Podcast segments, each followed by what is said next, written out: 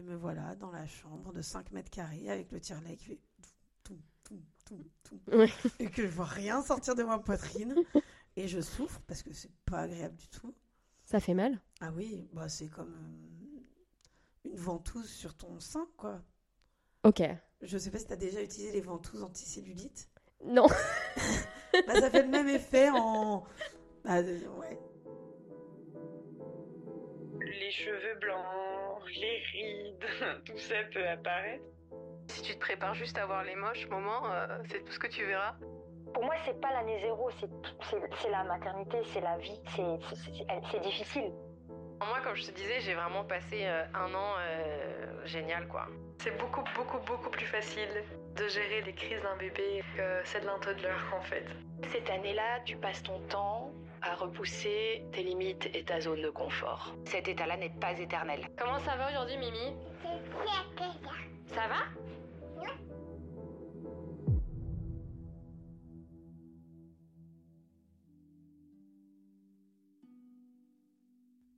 Salut, bienvenue sur Zero to One, je suis Stéphanie Ayuzawa et je vais à la rencontre de femmes et d'hommes devenus parents pour qu'ils me livrent le parcours des 12 premiers mois avec leur bébé.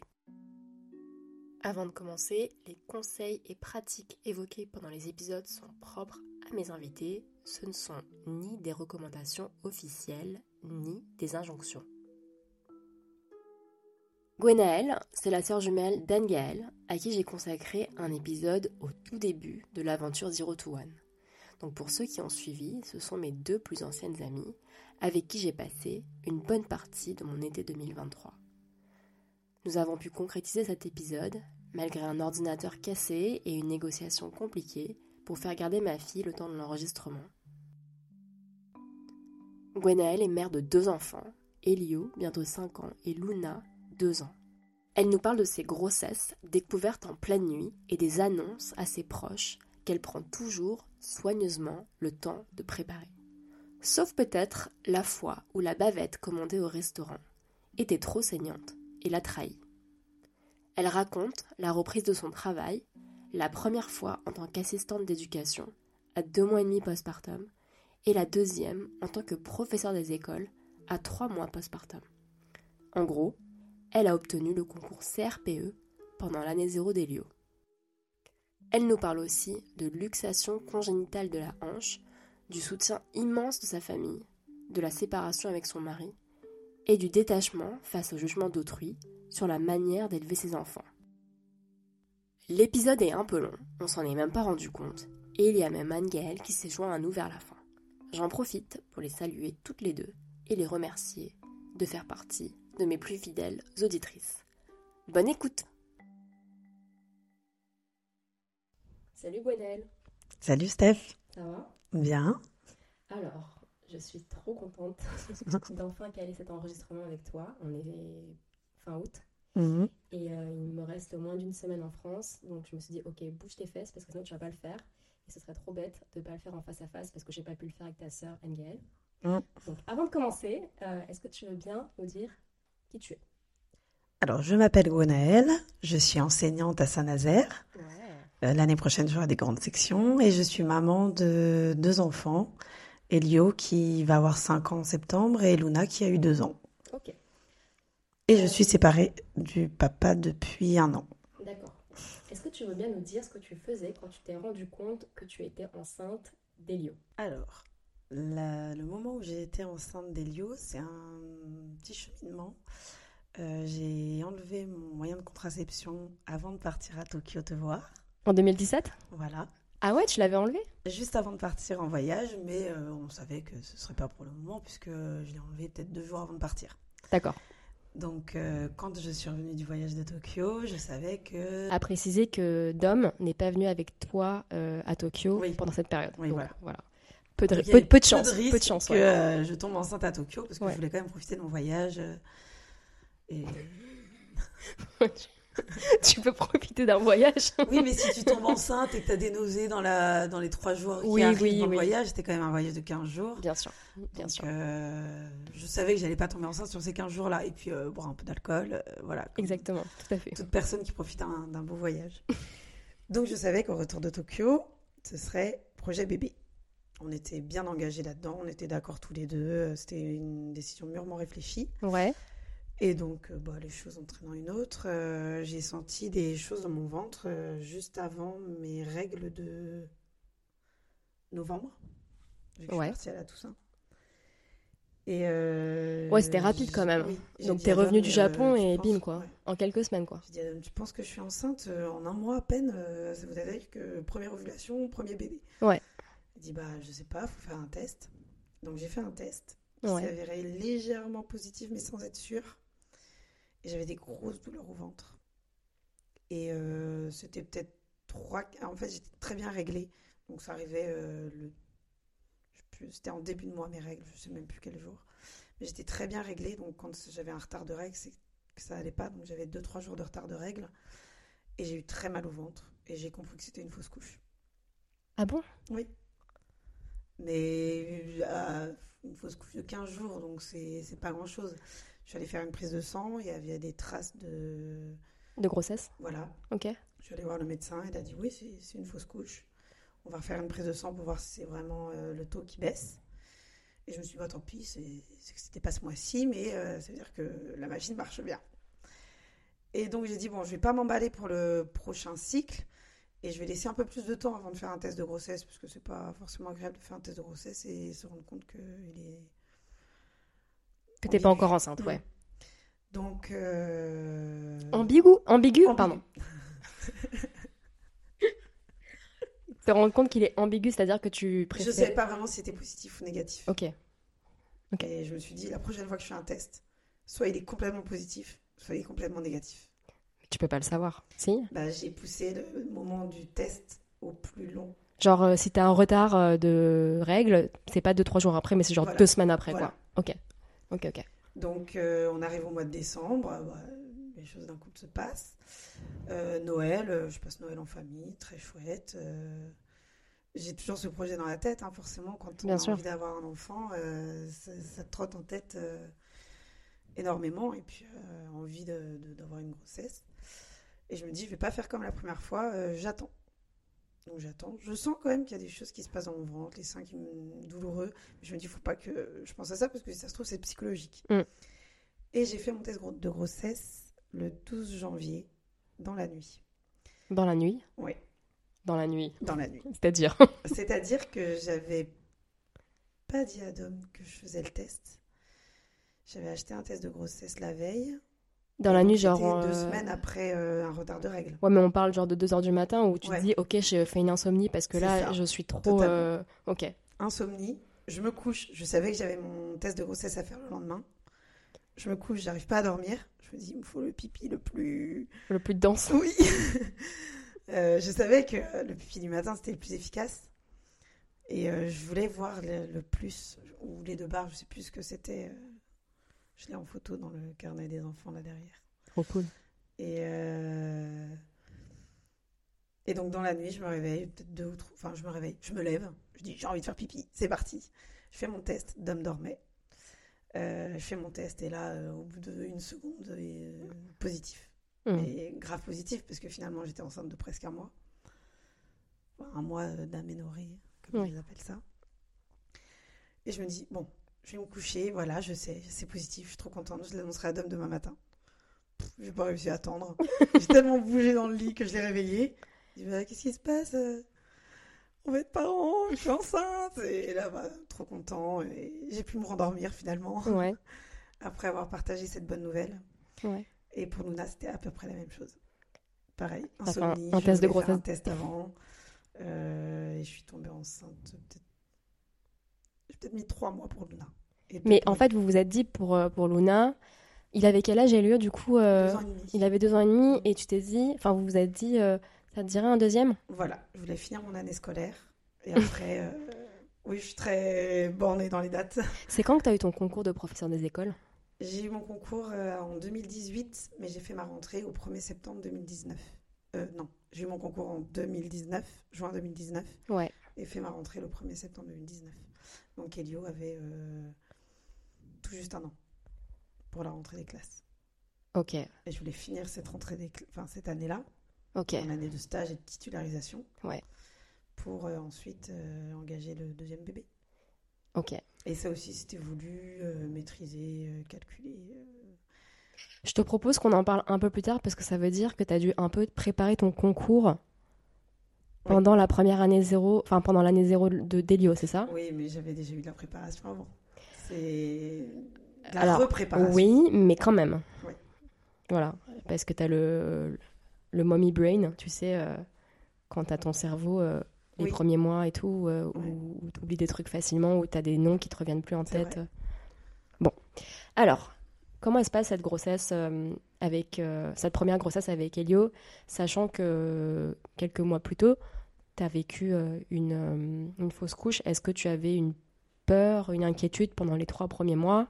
Comment est-ce que tu as accueilli la nouvelle et comment tu as vécu les premiers mois?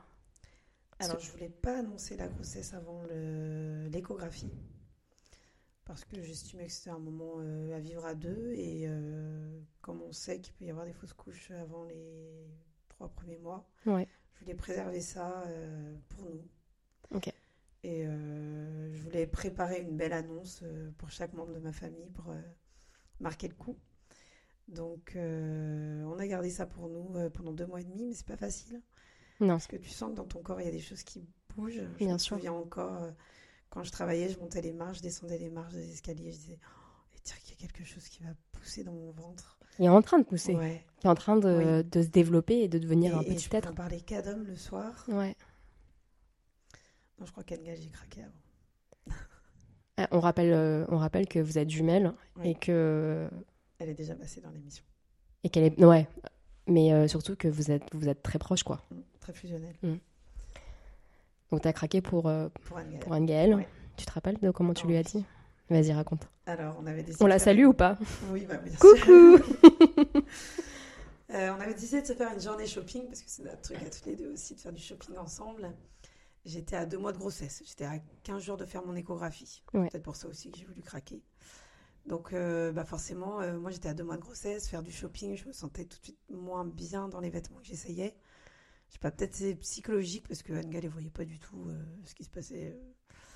Moi, je me trouvais pas, pas jolie. euh. Après peut-être que tu te disais aussi mon corps il va changer, il va évoluer Oui. dans les prochains mois donc à quoi ça sert que j'achète des Ouais. fringues maintenant? Et je sentais déjà qu'en bas du ventre. euh, Ça tirait Ouais. Mm. J'étais bouffie. Enfin, ouais, je sentais déjà des, des changements. Mais qui ne se voient pas extérieurement. C'est vraiment euh, la femme en elle-même qui se rend compte de ça. Bien sûr. Et donc, euh, on a fait notre journée shopping. On est allé manger dans un- une brasserie euh, française. Et on a pris une bavette toutes les deux. Et moi, gentiment au serveur, je lui dit euh, Faites-la bien cuite, s'il vous plaît. Je préfère bien cuit. Et le serveur, il ramène les deux bavettes. Et forcément, la mienne était saignante comme celle d'Anne-Gaëlle. Et je dis Anne-Gaëlle, oh, elle est saignante. Anne-Gaëlle me fait Mais c'est pas grave, tu la manges saignante, c'est très bon. C'est de la viande rouge, ça se mange saignant. Oui, mais euh, j'aimerais bien qu'il la cuise bien. Et puis moi, j'avais des angoisses, c'était première grossesse. euh, on m'a dit de manger de la viande bien cuite. euh, je respecte toutes les règles à, à la lettre près. Donc, je demande au serveur s'il peut la, la cuire de nouveau. Tu mais tu fais quoi là? T'es un peu relou. Et je l'ai lâché comme ça. Je fais Mais Anne-Gaëlle, je suis enceinte Donc, elle s'est mise debout dans, la- dans le restaurant, m'a fait un gros câlin. Tout le monde nous regardait. Euh, un peu comme une annonce de mariage, quoi, presque. euh.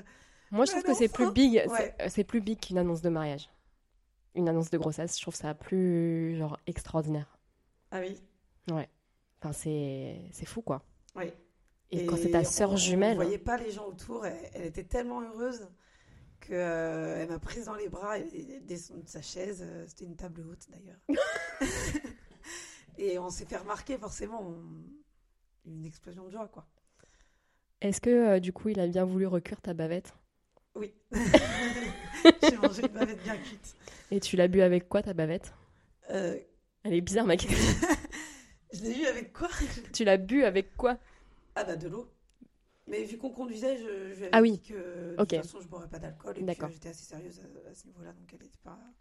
Mais après, elle était marrante euh, parce qu'on a continué notre séance shopping sur les trottoirs. Elle me mettait bien sur le côté, Oh euh, non. comme, comme une sœur protectrice qui veut vraiment pas que je. Ouais, que te protéger quoi. Ouais, ouais. La sœur Trop poule. Je sais pas si on dit sœur poule mais genre maman poule mais en version sœur jumelle quoi. Donc c'est comme ça que je l'ai annoncé à Anne-Gaëlle et je lui ai dit par contre tu dis rien à personne parce que j'ai prévu d'autres annonces pour euh, ma grande sœur et mes parents. Ouais. Donc elle a gardé ça pour elle et au final on était un trio avec ce secret parce qu'elle devait pas le dire non plus à son conjoint. Donc, Trop dur. euh, ouais. Il dit vivement que tu l'annonces, on peut plus te le garder pour moi. Je fais Anne-Gaëlle ça dure que 15 jours, moi ça fait deux mois que je tiens. Donc euh, non c'était beau, puis c'était très spontané. Euh, donc la première échographie se passe deux semaines après. Oui. Alors j'oublie à chaque fois en fait comment ça se passe en France, mais du coup la première échographie, c'est pas la première fois que tu te fais euh, ausculter, c'est deux choses différentes. Tu t'es déjà fait, euh, enfin ausculter, suivre. Oui, t'es suivi tous les mois par. Euh, suivi, mais là c'est la première fois que tu... Ouais. Ok. Et là, c'était la première échographie. Par contre, la première fois, tu vois le bébé. euh, Et en fait donc le bébé il a trois mois, donc en fait sur l'échographie il ressemble déjà à un tout petit humain quoi, qui, qui, qui Oui, bouge et tout. T'as- Tu peux nous raconter? J'ai bugué. Euh, donc, on est allé faire la- l'échographie euh, au rond-point des Quatre Horloges à Saint-Nazaire. D'accord. Dom il était avec toi du coup? Oui, on s'est rejoint là-bas. Je crois que j'avais demandé à avoir mon après-midi, euh, lui aussi. Je sais plus exactement. Ouais. Mais c'était en février. Oui, mais c'était en février. Et Mm. non, trop beau. Comme dans les films. Il pose euh, la sonde sur ton ventre et là, tu vois, ce petit être humain qui bouge dans tous les sens, qui Ouais. saute de partout. Ouais. Tu te regardes avec le partenaire et tu fais, c'est concret. Il est là. Mm. Et ça va changer notre vie. Et maintenant en plus il est trop beau. Mais c'est vrai que la première échographie, ça marque. Ouais. Parce que, puis, première échographie de ma vie. Et euh, parce que le second bébé, ça, ça change quand même. C'est vrai? C'est-à-dire On- ça- ça- Est-ce que déjà les, les trois premiers mois, le premier trimestre de Luna, genre euh, tu l'as gardé secret pareil ou, euh, finalement euh, le, le, je l'ai dit plus tôt. Je l'ai dit à deux mois de grossesse. Ok, Parce que je sentais qu'elle était bien là, bien ouais, accrochée. ouais. J'avais moins de craintes. d'accord. Mais j'ai eu des craintes quand même avant. J'en parlerai peut-être plus tard. J'ai envie de savoir. c'est, c'est, J'ai su que j'étais enceinte de Luna la journée où je suis allée rencontrer mon neveu Armand à Paris. J'ai pris le train euh, et le matin, j'ai su que j'étais enceinte de Luna avant de prendre le train pour Paris et rencontrer mon neveu Armand. le, le- alors quand tu dis Armand, ton neveu, c'est donc Armand, pour ceux qui ont suivi assidûment le podcast, c'est le fils d'Anne-Gaëlle, le premier fils d'Anne-Gaëlle. Enfin non, pas le premier fils, le premier Le enfant enfant. Et donc, la première fois que tu allais le rencontrer, C'est le jour où j'ai su que j'étais enceinte de Luna. ok. Comment t'as su que t'étais enceinte de... Oui, oui, c'était... Ah oui, tu l'avais fait en pleine nuit, du coup. Je l'ai fait en pleine nuit. Et justement, j'avais dit à Adam, je veux savoir avant de partir là-bas parce que forcément, fêter une naissance, c'est au champagne. Bien sûr. Et je me suis dit, si je suis enceinte, je vais pas bien le vivre de, de boire du champagne. Et Comment t'as, comment t'as fait, du coup... euh, Alors, je recommence, pardon. Donc, tu découvres en pleine nuit que tu es enceinte de ton deuxième bébé, Luna. Tu prends le train et tu te dis, mince, euh, je vais rencontrer pour la première fois mon neveu qui était... euh, Enfin, qui était hyper attendu, quoi, en plus. euh, Ouais. Et si j'annonce que je suis enceinte, enfin, il faut que je détourne le truc parce que sinon, c'est moi qui. Je vais voler la vedette, quoi, en, en Ouais. gros. Comment ça s'est passé? Ça s'est passé que j'avais peur que ce bébé-là ne tienne pas déjà. Parce que j'avais des douleurs au ligament au niveau de, de l'utérus. Ok, Et c'était les mêmes douleurs que lors de la première fausse couche. ok. Donc j'avais dit à Dom, bah, dans la nuit, je suis enceinte, mais on s'emballe pas. J'ai quand même peur qu'il parte, que ce bébé parte, puisque euh, j'ai des douleurs dans le bas du ventre. D'accord, Ce que je n'avais pas eu pour Elio. d'accord. Et en même temps, je lui dis, mais si ça se trouve, c'est mon corps qui se souvient qu'il y a eu quelque chose avant. Et c'est pour ça qu'il se prépare dès maintenant à accueillir un autre bébé. Donc euh, j'étais là, mais en même temps, euh, je vais faire attention à moi, je veux que ce bébé tienne, euh, je veux absolument avoir un deuxième enfant. Et euh, je suis arrivée chez Anne-Gaëlle et je pense que je lui ai dit dès l'arrivée de chez Anne-Gaëlle. Elle te te- tenait une coupe de champagne ou Ouais. pas? Et t'as Et fait Ah, il est beau ce bébé Et, Et t'as posé la coupe à côté. euh, j'ai dit, je ne boirai pas le champagne. et elle a Parce que, compris. comme je te l'ai dit, enfin, j'avais dit à Anne-Gaëlle que je ne tomberais pas enceinte d'un deuxième bébé tant qu'elle n'aurait pas eu son premier. C'est vrai? Parce que je savais que le sien était tellement désiré que je voulais attendre que elle ait le sien pour moi engager un deuxième. Donc c'était beau le fait que euh, je puisse lui annoncer ma deuxième grossesse, où je découvre mon neveu, tant attendu. Ouais. Et Ouais, ouais. Ouais. Ouais, c'est beau. donc je Très lui ai dit que j'étais enceinte, mais que j'étais pas sûre que ça tienne. Je suis très, très peureuse dans ces cas-là. Je me protège euh, pour pas souffrir. Donc je me dis d'abord, j'ai des douleurs, attends de voir comment ça se passe. J'ai dit à Angel parce que euh, j'allais chez elle et que je voulais pas boire d'alcool. Après, elle avait invité ses voisins et tout. Je me suis dit, euh, ça va être trop compliqué de, de cacher tout ça. Parce que j'ai vécu des moments assez comiques aussi quand j'ai caché ma grossesse pour Elio Ouais. où je versais mes verres dans le verre du voisin, où je faisais tomber mon verre. Enfin, Donc là, j'avais pas envie de revivre ça. Donc je lui ai dit, et c'était très bien comme ça, parce qu'elle m'a dit, mais euh, ça se trouve, ton bébé, il va tenir, et, et c'est super beau. Prenons la nouvelle comme elle est, et c'est top. Ouais. Et finalement, bah, c'est un bébé qui a tenu. hein. Donc mal- malgré les inquiétudes des premières semaines, tu disais qu'au bout de deux mois, en fait, tu l'avais Oui. annoncé parce que tu avais Oui. senti qu'il y avait un... un, un- Voilà, que c'était bon, elle était ouais. bien accrochée. D'accord. Là, je dis elle, parce que je sais que c'est une fille, mais à ce moment-là, je savais pas. Ok, alors, donc là, on, est, on a un petit peu mélangé les, euh, Ouais. les, les deux. Mais revenons un petit revenons à, à ta première grossesse, celle d'Elio. Est-ce que globalement, après, euh, tu disais ces trois premiers mois, l'échographie, tu, disais que tu te sentais un peu bouffi, que tu sentais déjà les, un peu les transformations vers le bas de ton ventre, etc. Comment est-ce que ça évolue? Comment tu te sens? Est-ce que tu te sens mieux physiquement parce que ton ventre commence à s'arrondir ou au contraire, ça, finalement, euh, ah, on dirait, on, dirait que j'ai pris du poids, mais on dirait pas que je suis enceinte, fait chier. Ça se Bah, passe au comment début, ça fait ça, oui. Oui, ça On dirait fait que j'ai pris du poids et on sait pas que je suis enceinte. Ouais. Et... et les gens qui me voient dans la rue ne savent pas que je suis enceinte. Ouais. Et je me sens pas bien, sachant que euh, j'avais perdu quand même 15 à 20 kilos avant ma grossesse, Ouais. justement pour accueillir un bébé. Et là, je reprenais le poids que j'avais perdu. Je me sentais enfin bien dans mon corps. Ouais. Et après, c'était voulu. Hein. Bien je sûr. savais que ça allait finir comme ça. Et je reprenais du poids que au niveau où je voulais pas. Mais mais non, ça m'a plu d'être enceinte. D'accord. Mais c'est à partir du cinquième mois où j'ai vu mon ventre vraiment euh, arrondi. Ça prend vraiment sacrément du temps. hein. Ouais. Enfin, en tout cas, pour le premier. premier. euh, ouais. C'est au cinquième mois qu'on a vraiment vu euh, le ventre d'une femme enceinte. Ouais. Avant, ça fait un peu euh, j'ai trop mangé. Moi, j'ai un petit prout coincé. Alors, est-ce que tu peux nous dire comment tu as choisi ta maternité? Déjà, tu es née à Saint-Nazaire. Oui. Est-ce que tu t'es dit, tiens, euh, est-ce que je donnerais euh, la vie euh, au même endroit où je suis née ou ça t'a pas traversé l'esprit? Euh, déjà, c'est pas la même maternité, puisque la maternité de Saint-Nazaire était au niveau de Aristide Briand, la cité éducative. Ok. Et maintenant, elle est euh, au niveau de Cap Santé, ça s'appelle. euh, Donc, elle est plus au même endroit. C'est plus la même maternité, mais c'est la maternité de Saint-Nazaire. Et euh, oui, je voulais accoucher à la maternité de Saint-Nazaire parce qu'elle est à côté de chez moi. Parce que Attends, donc si je comprends bien, il s'agit de, de la même maternité ou celle que, que celle où tu es pas le née, même bâtiment. mais juste ça a la déménagé, même quoi. civil- Voilà. Ok. Le même, même euh, le même médecin ou pas? Non, bah non. je pense pas. Ok. Donc, enfin, donc euh, naturellement, naturellement, euh, maternité de à se Saint-Nazaire. euh, J'habite à Saint-Nazaire, maternité de Saint-Nazaire, Ok. tout simplement. Tu peux nous raconter euh, comment euh, tes parents y réagissent d'ailleurs à ta grossesse? Euh, bah, je vais raconter l'annonce de la grossesse? Ouais. Euh, l'annonce de la grossesse à mes parents, j'ai annoncé en même temps à mes parents et à mon beau-père qui Ouais. venaient dîner à la maison et on avait choisi de leur montrer un diaporama de nos vacances en, en février. On est parti à Bordeaux voir une copine qui était enceinte de 7 mois à ce moment-là. Et on leur a fait un diaporama de nos vacances, chill. Et à la fin, c'était euh, mon test de grossesse. Ensuite, euh, une photo de nous deux. Et ensuite, vous serez grands-parents euh, en septembre 2018. Et ils n'ont pas très bien réalisé. Je fais, maman, euh, je suis enceinte. Oh, mais je croyais que c'était le test de Maëva. Je fais, mais pourquoi je mettrais le test de grossesse de Maëva sur un diaporama? Bah, c'est elle qui était enceinte.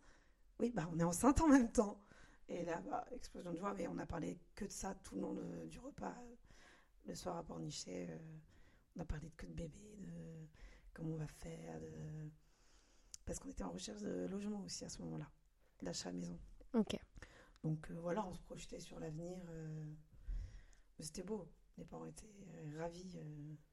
Bah, je vois comment ils sont contents pour des choses euh, du quotidien Oui. simple. Donc j'imagine euh, l'arrivée Ouais. d'un bébé, euh, ça a dû être. était euh, attendu. Tu vois, Andrea, Oui. mon grand-neveu, avait déjà 4 ans. En fait, Donc techniquement, avaient t'étais la suivante sur la liste, quoi, Ouais. vu que ça faisait longtemps que vous étiez ensemble, etc. Ils avaient envie, puis moi je faisais que de leur dire mais c'est pas pour maintenant, je prends le temps de vivre. Mais oui, mais je me rappelle, tu le disais à Tokyo, alors Ouais, que... Oui, parce que j'avais pas envie qu'on me dise alors c'est pour maintenant le bébé. J'avais envie de vivre ça Bien sûr. de mon côté. Mm.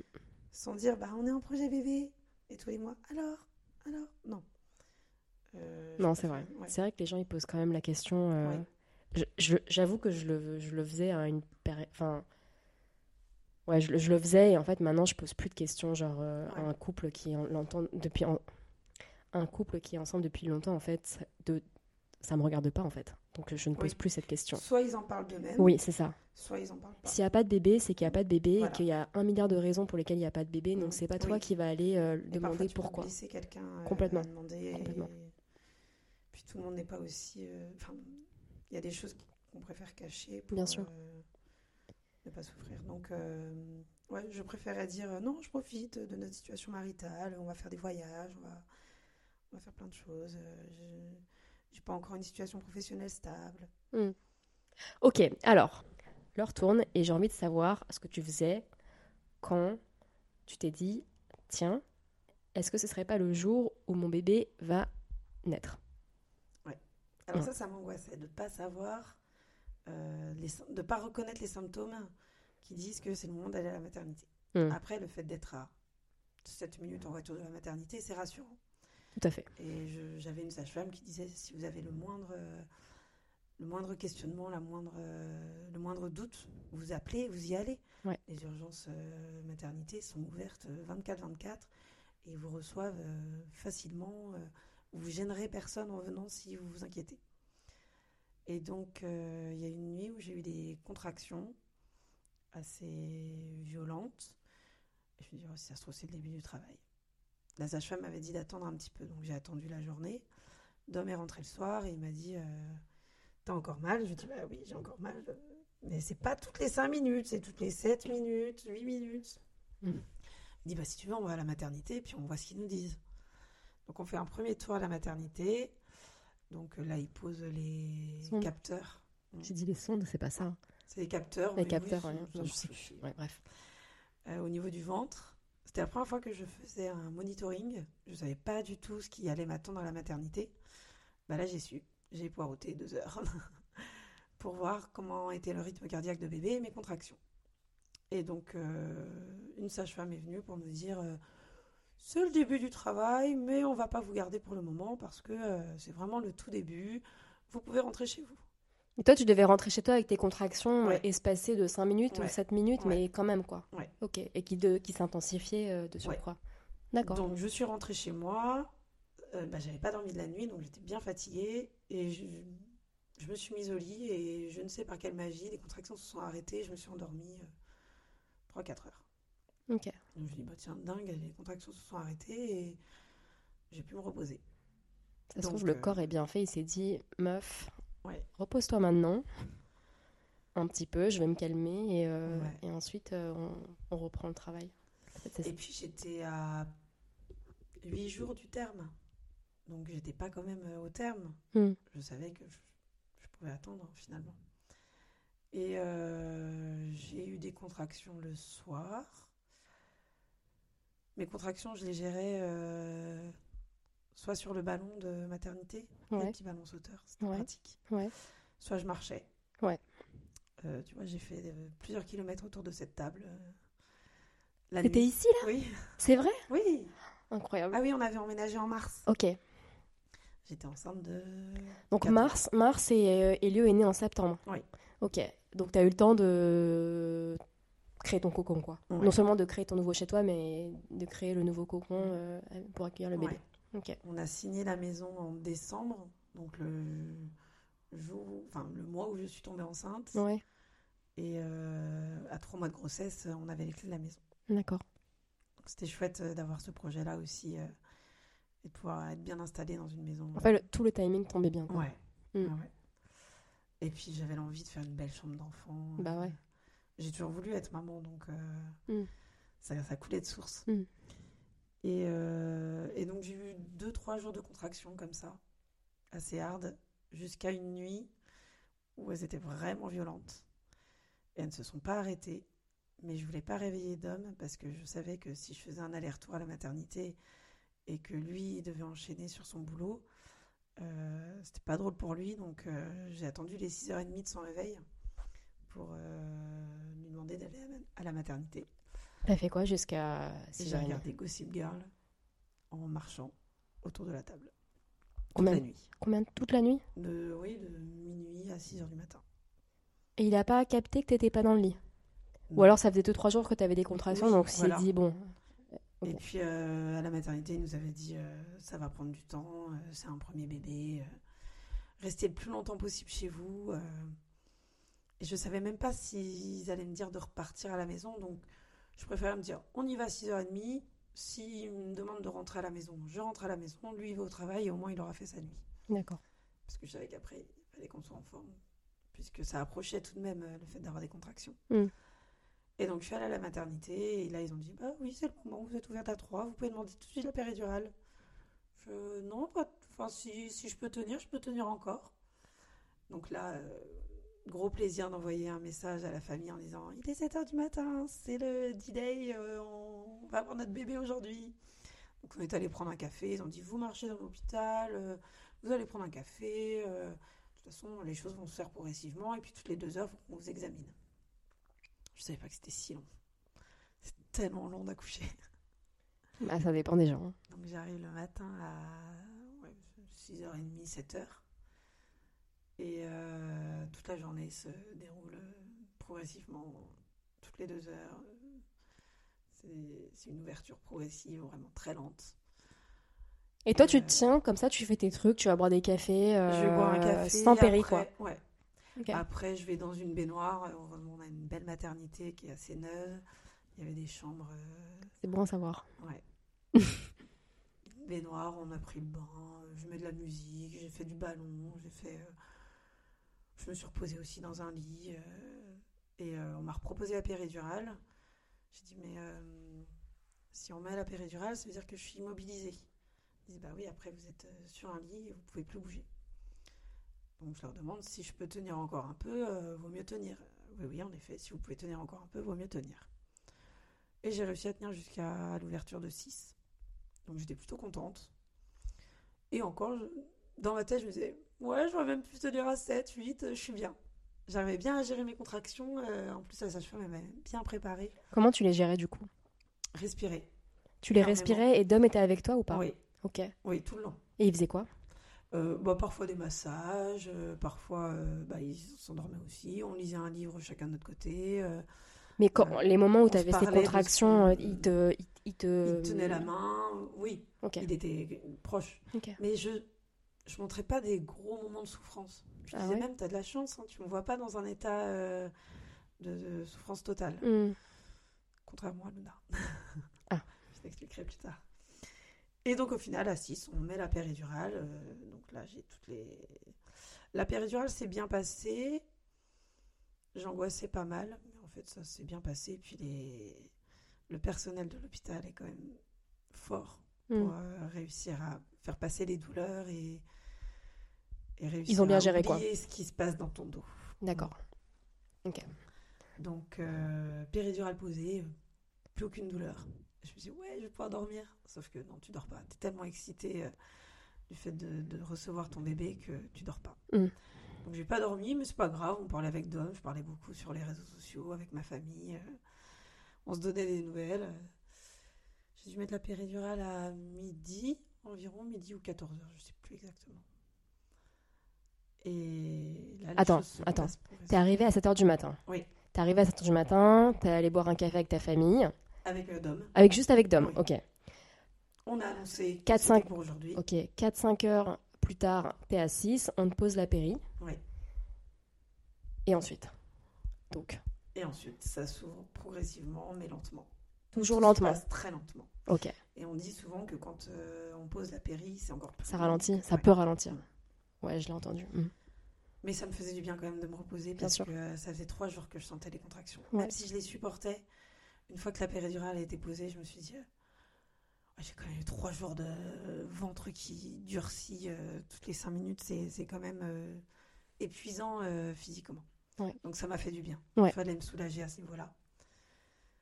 Et euh, rien ne se passe de dingue. hein. Euh, voilà, on vient me voir toutes les heures. Euh, si on, on perce la porte des os. Euh, voilà, ça s'ouvre progressivement. D'accord. Bon, bah alors, dans ces cas-là, est-ce que tu peux nous raconter le moment où euh, s- t'es à 10 et ça y est, euh, t'es sur la, la- table d'accouchement ou le, siège d'accouchement, je sais même pas comment on appelle ça, et, et Léo va sortir? Eh bien, c'est à 19h. On lui dit, allez, on va mettre les pieds aux étriers et il va falloir pousser madame. Ok. Et donc à 19h, je prends toute mon énergie et je pousse. Tu sentais? Non, la péridurale m'avait totalement anesthésiée. Je sentais mon bas du ventre comme un nuage. D'accord. Incroyable. Même quand elle me faisait des touchés, euh, je sentais rien du tout. D'accord. Et euh, par contre, ça c'était très bien aussi, elle demandait toujours avant de vérifier le col. Genre, euh, madame, je vais vous ausculter. euh, Est-ce que vous êtes d'accord? Dites-moi quand vous êtes prête. Et je trouve que Ah, c'est une bonne manière de pas faire. mal. Ouais, ouais, c'est pas mal. Même si tu sais ce qu'elle va faire quand elle vient dans la chambre, c'est bien qu'on De le verbaliser, je trouve ça Ouais. hyper important. Ouais. Ouais, ouais. Et donc, 19h, je pousse. Et il n'y avait que la sage-femme et l'auxiliaire de puériculture qui étaient avec nous. Ok. Elle dit Vous poussez bien, mais il y a un souci. Il vient pas. Et il faut pas que la, que, la poussée- naissance dure autant de temps. Donc, euh, elle me rassure en disant On va appeler le- l'interne qui va utiliser une ventouse posée sur la tête du bébé pour vous aider à l'expulser. Donc, 19h30, l'interne. euh, arrive avec sa ventouse, il m'explique euh, ce qu'il va faire, et vous inquiétez pas, je pose une petite ventouse, c'est juste pour vous aider, mais c'est vous qui faites le job, vous continuez à pousser, c'est juste pour aider la tête du bébé à passer, parce que euh, ça ne marche pas, la tête n'était pas très bien positionnée, et il a dit, vous inquiétez pas, quand il naîtra, il aura une petite forme euh, Ovale. ovale, mais ça se résorbe très vite, euh, vous en faites pas. Donc moi j'étais à fond dans ce qu'on me demandait, un pousser, et puis je suis un peu une bonne élève, donc euh, j'essaye de faire les choses bien. Mm. Donc je pousse, et là on- pff, je, le vois, je le vois en face de moi, il, il triture son instrument, on dirait qu'il est en train de faire un truc de torture, et pouf, bébé est sorti. Ah ouais? J'ai presque rien senti. Ça t'a pas déchiré? Non, Waouh. ouais, j'ai eu de la chance. Donc pouf, il est sorti et, ensuite, Pourtant c'est vrai qu'en utilisant la ventouse, parfois on dit que ça peut déchirer, mais non. bah, vu que tu dis pouf, il est sorti, ça veut dire qu'en fait, euh, c'était quand même, enfin, il a Oui, a ou tu... forcé. C'était vraiment une image un peu euh, étonnante Ok. de voir ça. Et puis, Ouais. je sais, on voit pas tellement ce qu'il fait. On voit pas, mais... euh, quand euh, je voyais les euh, mouvements euh, qui se passaient en haut de son corps, ça est interne, je me disais, Ouais. qu'est-ce qu'il fait avec ses mains? Qu'est-ce qui se passe là-dessous, quoi? Dom, il était à côté de toi? Il était à côté de moi. Je lui avais dit que je voulais pas qu'il aille voir en bas. Ok, ok. Et donc, Elio est sorti à 19h44. Mhm. La naissance a duré quand même 44 minutes entre le moment où j'ai mis les pieds à l'étrier et le moment où Elio est sorti. Ouais. Et euh, l'auxiliaire de puriculture avait euh, préparé euh, le petit, ils appelaient ça la piste d'atterrissage, sur le ventre pour mettre bébé dessus. Elle l'a posé deux secondes et il est reparti tout de suite. Et là, on s'est dit, qu'est-ce qui se passe? Tant on te prévient euh, avant euh, de t'ausculter, genre, est-ce que, je- est-ce que vous êtes prête, madame? Tant on te pose ton bébé deux secondes et on te briefe pas sur ce- Non. l'après. D'accord. Parce qu'après, il s'occupe de la maman, savoir comment. Après, c'est directement. euh, euh, ils m'ont posé bébé deux secondes, ils ont dit on l'emmène, euh, il a avalé un peu de liquide, euh, on vous le ramène après. Mais toi, t'as, t'as- t'as eu le temps de, de le voir Qu'est-ce que t'as Une fait seconde. Ouais, mais t'as, t'as ressenti quoi? Tu t'es dit, Ah, il est là, et paf, il est parti. ok. Trop bizarre. C'est quoi ton image là quand, quand tu parles de ça, qui, le flash qui te vient en tête là? Ce que t'as vu Un petit bébé tout, tout plein de liquide autour de lui Ouais. et très violet rose. Il pleurait? J'ai pas le souvenir, non, il pleurait pas. Ok. Et paf, il est parti. Et je me rassure en me disant, je suis dans une bonne maternité, s'ils font ça, c'est qu'il y a besoin d'un petit nettoyage supplémentaire. Et euh, l'interne et les- la sage-femme se concentraient sur moi, puisqu'il fallait délivrer le placenta. Ouais. Je me suis dit, bon, allez, on se concentre sur moi, et puis je retrouverai mon bébé après. Donc, euh, je délivre le placenta. Ils regardent si rien n'est déchiré. Ils disent, oh, c'est bien, madame, vous n'avez rien de déchiré, on n'a même pas besoin de faire de points. Vous pouvez vous reposer, on vous ramène votre bébé. Donc, ils me ramènent mon bébé au bout de. Ah non, ils me ramènent pas mon bébé, ils demandent à Dom de venir là-bas. Dis, pourquoi euh, Et puis moi, je pouvais pas bouger, j'étais tellement sous péridurale que Mm. on peut pas bouger, on est obligé de rester. Dom va là-bas, je lui dis bah, prends des photos, rassure-moi, dis-moi ce qui se passe. Et euh, il revient au bout de à peine cinq minutes, il me dit, euh, il, me, il montre une photo de bébé Mhm. et il me dit euh, ça va, ça va. bon, il a un tube dans le nez, il a eu du mal à respirer à la naissance, mais ça va aller, il s'occupe bien de lui. T'as toutes les angoisses qui arrivent en disant euh, c'est pas normal comme naissance en fait. Normalement, tu dois avoir ton bébé avec toi et plus être séparé. Mhm. Et... et tu te poses mille questions.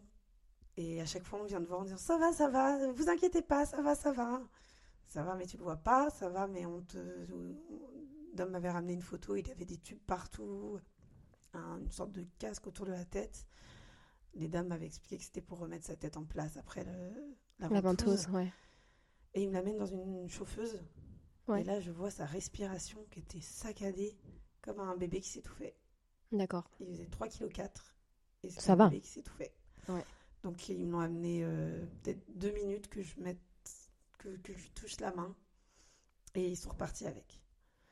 Parce qu'il avait la respiration euh, Ouais, pas encore parce qu'il avait des stabilisée. problèmes de santé euh, à la naissance. Ok. Et euh, On t'explique un peu quand même? Ou c'est Pas un peu parce que en, en on, fait on te rassure. On, on te on rassure mais on t'explique pas.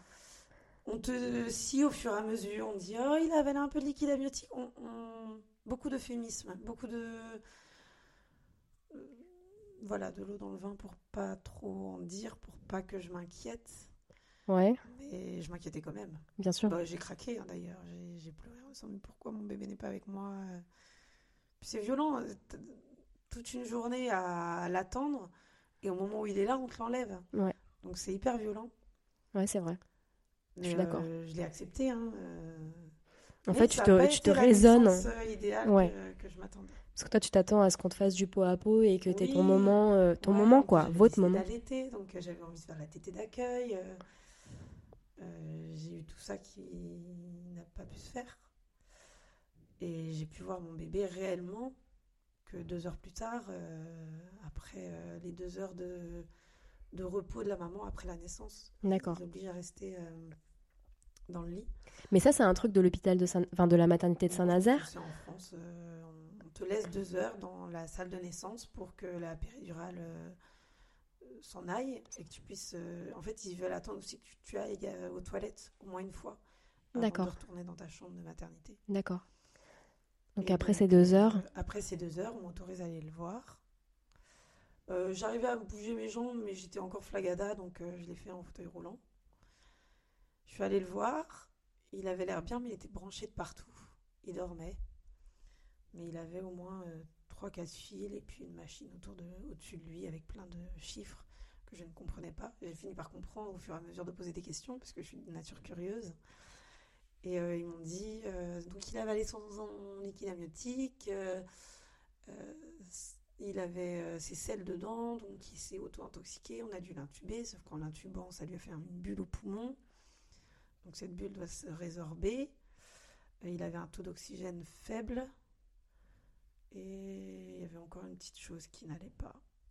J'ai plus ça en tête. Mais il y avait trois petites choses comme ça qui n'allaient pas et qu'il fallait que ça aille avant de pouvoir l'avoir avec moi.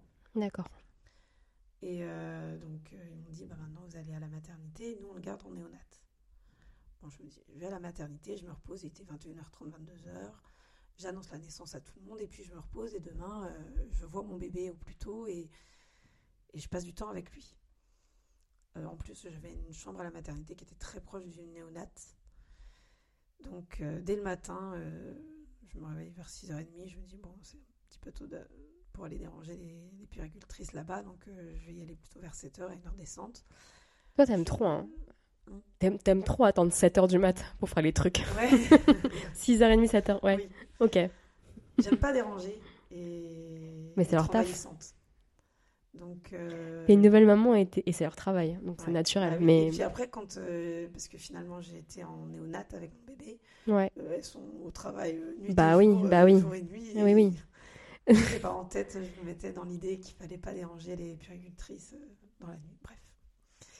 Je vais le voir à 7h du matin et euh, ils l'ont mis dans une chambre de néonat. Et euh, on me dit, bah, vous voyez, vous êtes en néonat, Euh, Il y a plein de bébés préma à côté. Vous, votre bébé va bien. Franchement, c'est un plaisir de nous occuper de lui parce qu'il est quand même gros, votre bébé. Parce qu'il n'y avait que des, des tout petits bébés dans les autres chambres. D'accord. Et c'est une pièce où il y a euh, deux chaises, euh, la chauffeuse, toute petite pièce de 5-6 mètres carrés, et ton bébé dedans. Et on me dit, bah, vous pouvez le prendre quand vous voulez, vous pouvez venir quand vous voulez. euh, c'est votre bébé. vous faites attention de débrancher les choses quand vous prenez votre bébé, et puis de les rebrancher ensuite. Ou... Mais vous inquiétez pas, et puis on est là si vous avez besoin. Et puis tu n'as pas affaire à des auxiliaires de puriculture, mais des puricultrices. Donc Tu peux nous expliquer la différence parce que moi je l'ai pas. bah, c'est le niveau d'études. D'accord. La puricultrice, est- elle est allée plus loin dans les études euh, sur euh, la connaissance du bébé, et D'accord. de la maternité. D'accord. C'est encore différent d'une sage-femme. C'est encore différent d'une sage-femme. Une sage-femme s'occupe des mamans, alors qu'une puricultrice s'occupe des bébés. D'accord. Au Japon, les- on dissocie pas en fait. Ouais. Pas vraiment en tout cas dans Dans les maternités, tu as les sages-femmes et euh, les auxiliaires de puriculture qui s'occupent de t'aider à donner le bain de bébé, changer la couche, euh, le mettre au sein. D'accord. Alors que les sages-femmes s'occupent seulement de la maman, comment elle se sent après le postpartum. Et là, en néonat, c'est les puéricultrices qui ont une grande connaissance du bébé et surtout des bébés qui ont eu des soucis de santé à la naissance. Ok. Hyper intéressant. J'apprends des trucs là. Ouais. Ok. Et euh, bah, moi aussi, j'ai appris des trucs, hein, forcément. Et donc là, euh, j'ai dit à la puéricultrice que je voulais mettre euh, l'allaitement en place, Bah oui. mais que je sentais rien du tout dans la poitrine. Elle dit, mais vous inquiétez pas, vous allez avoir du lait, euh, vous devez faire des massages de votre poitrine. Qu'est-ce qu'elle me raconte? Je vais pas masser ma poitrine. Bon, je le fais parce que j'avais envie de faire l'allaitement. Elle t'a montré comment masser ta poitrine ou pas? Oui, il y a des dessins, des prospectus. Ok. et euh, ils sont assez contents quand tu allaites ton bébé. Donc, euh, ils vont tout faire pour que tu l'allaites. Ouais. Parce que c'est prôné par notre société. Bah techniquement c'est le meilleur, c'est la meilleure Ouais. option, mais c'est juste qu'il y en a qui peuvent pas, il y en a qui veulent pas, mais oui, je comprends. Et moi, j'avais rien. Rien du tout. R. Ça m'inquiétait. Ok. Et Malgré les massages, mal- dit, bah, si les massages ne fonctionnent pas, bah, on va passer au tire-lait. Hein? Un tire-lait alors que j'ai pas de lait? Ah ben oui, ça va faire l'expression parce que votre bébé il est trop fatigué pour... euh, euh, La succion quoi. Ouais. Donc, euh, bah, tire-lait. Et me voilà dans la chambre de 5 mètres carrés avec le tire-lait qui fait tout, tout, tout, tout. Ouais. Et que je vois rien sortir de ma poitrine. Et je souffre parce que c'est pas agréable du tout. Ça fait mal? Ah oui, bah c'est comme une ventouse sur ton sein, quoi. Ok. Je sais pas si tu as déjà utilisé les ventouses anticellulite. Non. Bah, ça fait le même effet en. Bah, euh, ouais, c'est une ventouse Ok. élec- électrique. Donc euh, je fais ça. Premier jour, il n'y a rien qui sort. On me met quand même bébé au sein pour que le bébé ait l'envie de succion. Mais il lui donnait quand même des compléments euh, au sucre, enfin du sucre en injecté. Il voulait pas lui donner de lait par euh, la bouche parce que de peur qu'il Il s'habitue plutôt à ça. Ok. plutôt le biberon. Euh, comme il a eu une naissance difficile, il était fatigué et donc la succion s'est moins bien faite. D'accord. Euh, au point que quand j'ai réussi à avoir un tout petit peu de colostrum, je me souviens, c'était. Franchement, j'avais que ça en tête.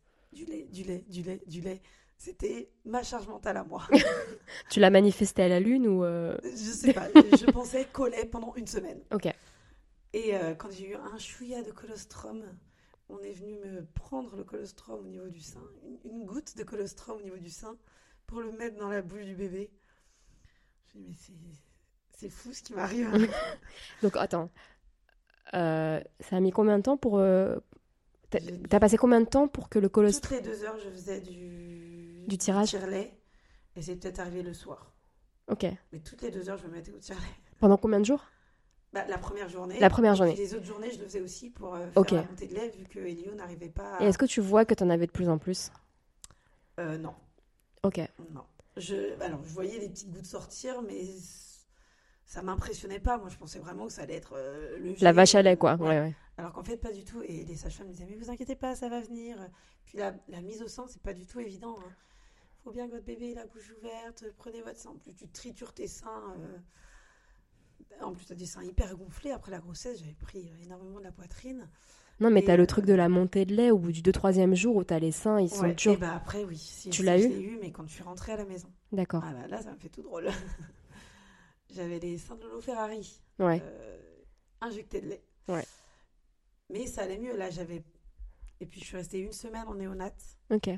Euh, ils m'ont pas laissé en maternité. J'ai pu rejoindre mon bébé en néonat. Mm. Ça s'appelle les chambres kangourous. Ok. Où t'es avec ton bébé. En plus, T'es bien. T'as bien, ouais. Je suis passée de 5 mètres carrés à 15 mètres carrés. Le luxe. Ma salle de bain perso. Les toilettes ou pas? Oui. Moi, je trouve que le- les toilettes, c'est plus important limite que la salle de bain. toilette douche. C'est-à-dire, tu pouvais te laver euh, le dessous euh, toilette douche? Ou toilette et. J'ai mal. Bah, euh, toilette et douche, c'est ultra important pour le confort d'avoir les deux. Ouais, mais en fait, à la rigueur, genre, tu skips une ou deux jours de- douche en postpartum. Bon. Ça va, tu. Enfin, en tout cas. euh, Moi, j'aimais bien me doucher. Mais les toilettes, genre, t'as besoin de l'avoir dans la chambre. Enfin, Ouais. pour le Ouais. confort et pour euh, L'hygiène. l'hygiène, ouais. Parce que tu perds énormément de sang après. euh, Bah ouais, ouais. Alors, euh, ok, donc tu passes une semaine dans cette chambre. Enfin, non, au bout, d'une- au bout de quelques jours, tu passes en chambre. Deux nuits en maternité et cinq nuits en chambre kangourou. D'accord. Dom est avec toi? Euh, il a été avec moi, pas les deux nuits en maternité, mais il est resté avec moi deux nuits en chambre kangourou. Et sinon, il revenait euh, après le boulot. Il restait, enfin, il venait le matin avant de repartir au boulot. Il venait très souvent. D'accord. La pause du midi, il essayait de se libérer aussi. euh. Puis comme euh, Elio avait eu des soucis de santé, ça l'inquiétait aussi. Donc il avait besoin de prendre des nouvelles en venant nous voir. Ok. Et est-ce que tu peux nous raconter euh, bah, les débuts, en fait, les premiers jours avec Elio? Et d'ailleurs, le prénom, tu l'avais déjà avant? Euh, le prénom, je l'ai eu avant. D'accord. À la base, il devait s'appeler Timéo. Ouais. Mais deux, deux de mes amis et ma soeur jumelle me l'a cassé. D'accord. J'aime Genre, on fait opposition? Oui. Ok. J'aime pas du tout. euh, ça me convient pas. D'accord. Ah, bah, d'accord. j'aimais bien Timéo. Et donc, euh, encore en séjour à Paris, je lui dis euh, on a une autre idée de prénom avec Dom, euh, je l'appellerai bien Lino.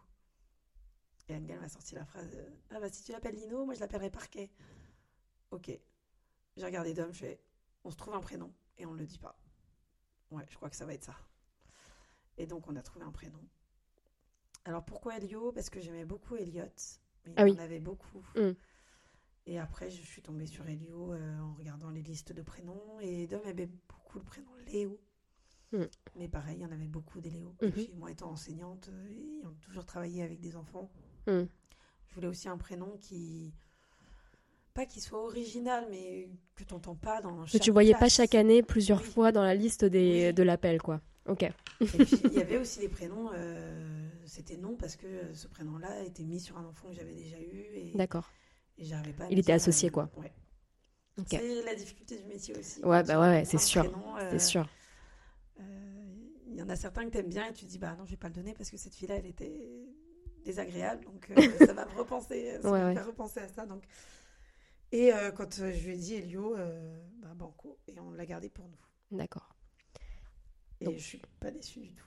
Ça Ah non, mais il défonce, il défonce. Dès, dès la naissance j'ai eu une grande faculté à le dire. D'accord. Donc, vas-y, raconte-nous les premiers jours avec Premier Elio et Dom à la maison. Euh, Rappelle de ce que tu as mangé? Je pose toujours, toujours la question parce que c'est un truc qui m'intrigue. En fait, tu manges quoi euh, les premiers jours euh? Eh ben, j'ai mangé avec Tiffen. Tiffen m'attendait avec Andrea. Tiffany, ta grande sœur, du Ouais. coup. Ouais. parce qu'André avait très envie de découvrir son petit neveu. Et je pense qu'on a mangé sushi ou quelque chose comme ça, un truc Ouais. que j'avais pas mangé depuis longtemps. Ouais. Ouais. Dom est resté un peu avec nous et il a dû repartir au travail. Il a organisé comment ses congés paternité? Et bien justement, il avait pris les trois jours naissance au moment de la naissance. Mhm. Et après, il a posé ses 11 jours et il a posé des congés payés. D'accord. Donc on a presque eu un mois entier, tout le mois d'octobre ensemble. Ok. C'était chouette. Ouais. Euh, en plus, avec un premier bébé, euh, c'est pas facile du tout. Bah tu ouais. t'attends pas à ça. Hmm. À aucun moment tu manges avec ton partenaire. Bah non. Euh, Mais attends, il a, il a posé ses congés en octobre, c'est-à-dire qu'en Oui. fait, il y a toute une partie de septembre, donc vraiment les premiers Oui. premiers jours où oui, vraiment tu, premiers jours, tu, j'étais tu es perdu. Après, j'avais ma maman qui venait beaucoup, Bien sûr. ma grande sœur qui vivait aussi, qui venait beaucoup, des amis qui venaient nous voir. Dom finissait quand même à 16h30, 17h au plus tard, donc euh, ça allait. D'accord. Je sortais, euh, pas, pas d'angoisse particulière, et puis l'allaitement s'était bien mis en place, donc je me sentais bien dans l'allaitement. Ouais. Même si la nuit c'était difficile parce que c'était moi qui gérais euh, toutes les nuits. Et euh, non, c'était une belle période. J'ai pas de souvenir d'avoir été dépassée, à part les nuits, D'accord. où je dormais très peu. Parce qu'il était tout le temps au sein. D'accord. Ça a duré combien de temps, tu dirais? Elio a fait ses nuits qu'à partir du quat- quatrième mois. Et quand tu dis faire ses nuits, C'est euh, minuit 6 heures. d'accord. Mais c'était bien pour nous. Complètement. Euh, C'était juste par curiosité, en Voilà. fait, euh, de euh, comment est-ce que tu définis, toi, faire une nuit, en fait? C'est- super intéressant. Avec nous les trois premiers mois. Après, Ouais. on s'est dit, il va aller dans sa chambre. Ouais. Donc, on l'a mis dans son couffin, le couffin dans le lit, dans le lit à barreaux. Et euh, il faisait pas ses nuits, mais on avait décidé que c'était comme ça. Et j'allais le voir toutes les deux heures pour l'allaiter. J'avais euh, ma petite chaise. euh, D'allaitement? Ouais. Enfin, pour l'allaiter? Mm. D'accord. Et euh, mais c'était dur. Ces quatre mois étaient durs. J'ai vu beaucoup, beaucoup de clips à la télé. On avait la télé dans la chambre, donc dès que j'allaitais, hop, je me mettais les clips à la télé et puis j'allaitais. C'est quoi les clips que tu as vus Il y en a un qui m'a marqué, c'est celui d'Angèle, Ouais. Mais je sais plus exactement comment il s'appelle, celui où elle tient les fusils dans, dans ses mains. Je connais pas bien. Je connais juste euh, Balance. euh, Balance ton quoi? Non, c'était pas ce- celle-là, c'était celle d'avant. D'accord. Celle d'avant, Balance ton quoi, qui était connue, mais j'ai plus le titre en tête. Mais je le voyais tout le temps ce clip-là. Et je pense que maintenant, quand je le verrai. euh, Tu vas toujours penser à- ces nuits d'allaitement. Ok. Bon, bah, on salue Angèle, hein, vu qu'elle nous écoute. Euh, c'est faux. Sans blague. je le précise. Donc, Elio a commencé à faire ses nuits euh, au bout du quatrième mois. Donc, si mes calculs sont bons, ça correspond à hum, février-mars. Euh, oui. Ah non, non, non, bah non, Euh, ap- non. Après Noël. Après Noël, Ouais, ok. Janvier. Euh, et ensuite, si mon, ma connaissance générale est bonne, les concours sont en avril de professeur des écoles. Les écrits sont en avril. ouais. Ok. Donc ça veut dire que tu as 4 mois pour te remettre dans le bain. Et déjà, première question, comment euh, tu t'es organisé pour tes congés? Parce que à l'époque, tu travaillais déjà en école. J'étais assistante d'éducation dans un collège. Ah, d'accord. Oui. Comment ça marche euh, pour les congés? Et ensuite, comment tu t'es organisé pour concilier du coup congé maths, préparation au concours euh, de, je sais plus comment il s'appelle, de- des professeurs des CRPE, écoles. Le CFE CRPE. CRPE, E, exact. Comment t'as fait? Euh, mon congé s'est arrêté début novembre, 1er novembre. A commencé. Ah non, c'est arrêté. C'est arrêté. Congé maternité. Oui. ok. Et t'as repris Oui. Ah bon oui. Au bout de trois mois Euh, Elio avait deux mois et demi quand je l'ai mis chez la nounou. Ah ouais Ouah, j'avais... J'avais complètement pas... Ok, alors, Après, je j'avais envie recommence. de bosser. Je- J'avais je- envie de revoir du monde, j'avais envie de revoir mes collègues, j'adorais mon boulot, j'adorais mes collègues. Euh, Non, je voulais alors, attends, attends, attends. attends. Au bout de deux mois et demi, donc en fait, tu avais déjà anticipé la reprise à deux mois et demi. Oui. Donc tu avais déjà euh, cherché une nounou, etc., Oui. pour, euh, pour que ce soit mis en place. La euh, nounou euh, quand j'étais enceinte de 9 mois. D'accord. Oui. Et comment ça se passe une reprise d'une activité en école en cours d'année, en fait, du coup, Oui. Non, avec un enfant qui fait pas ses nuits? Ça se fait. Parce que t'as pas le choix? Je- Ouais. Et parce que j'aimais bien travailler, parce que euh, je me disais que c'était une passade et que euh, ça allait s'arranger. et Il y a des moments c'était dur. Je disais à mes collègues, je rêvais le matin, euh, j'ai dormi trois heures cette nuit, je vais pas être au mieux de ma forme, mais je suis là.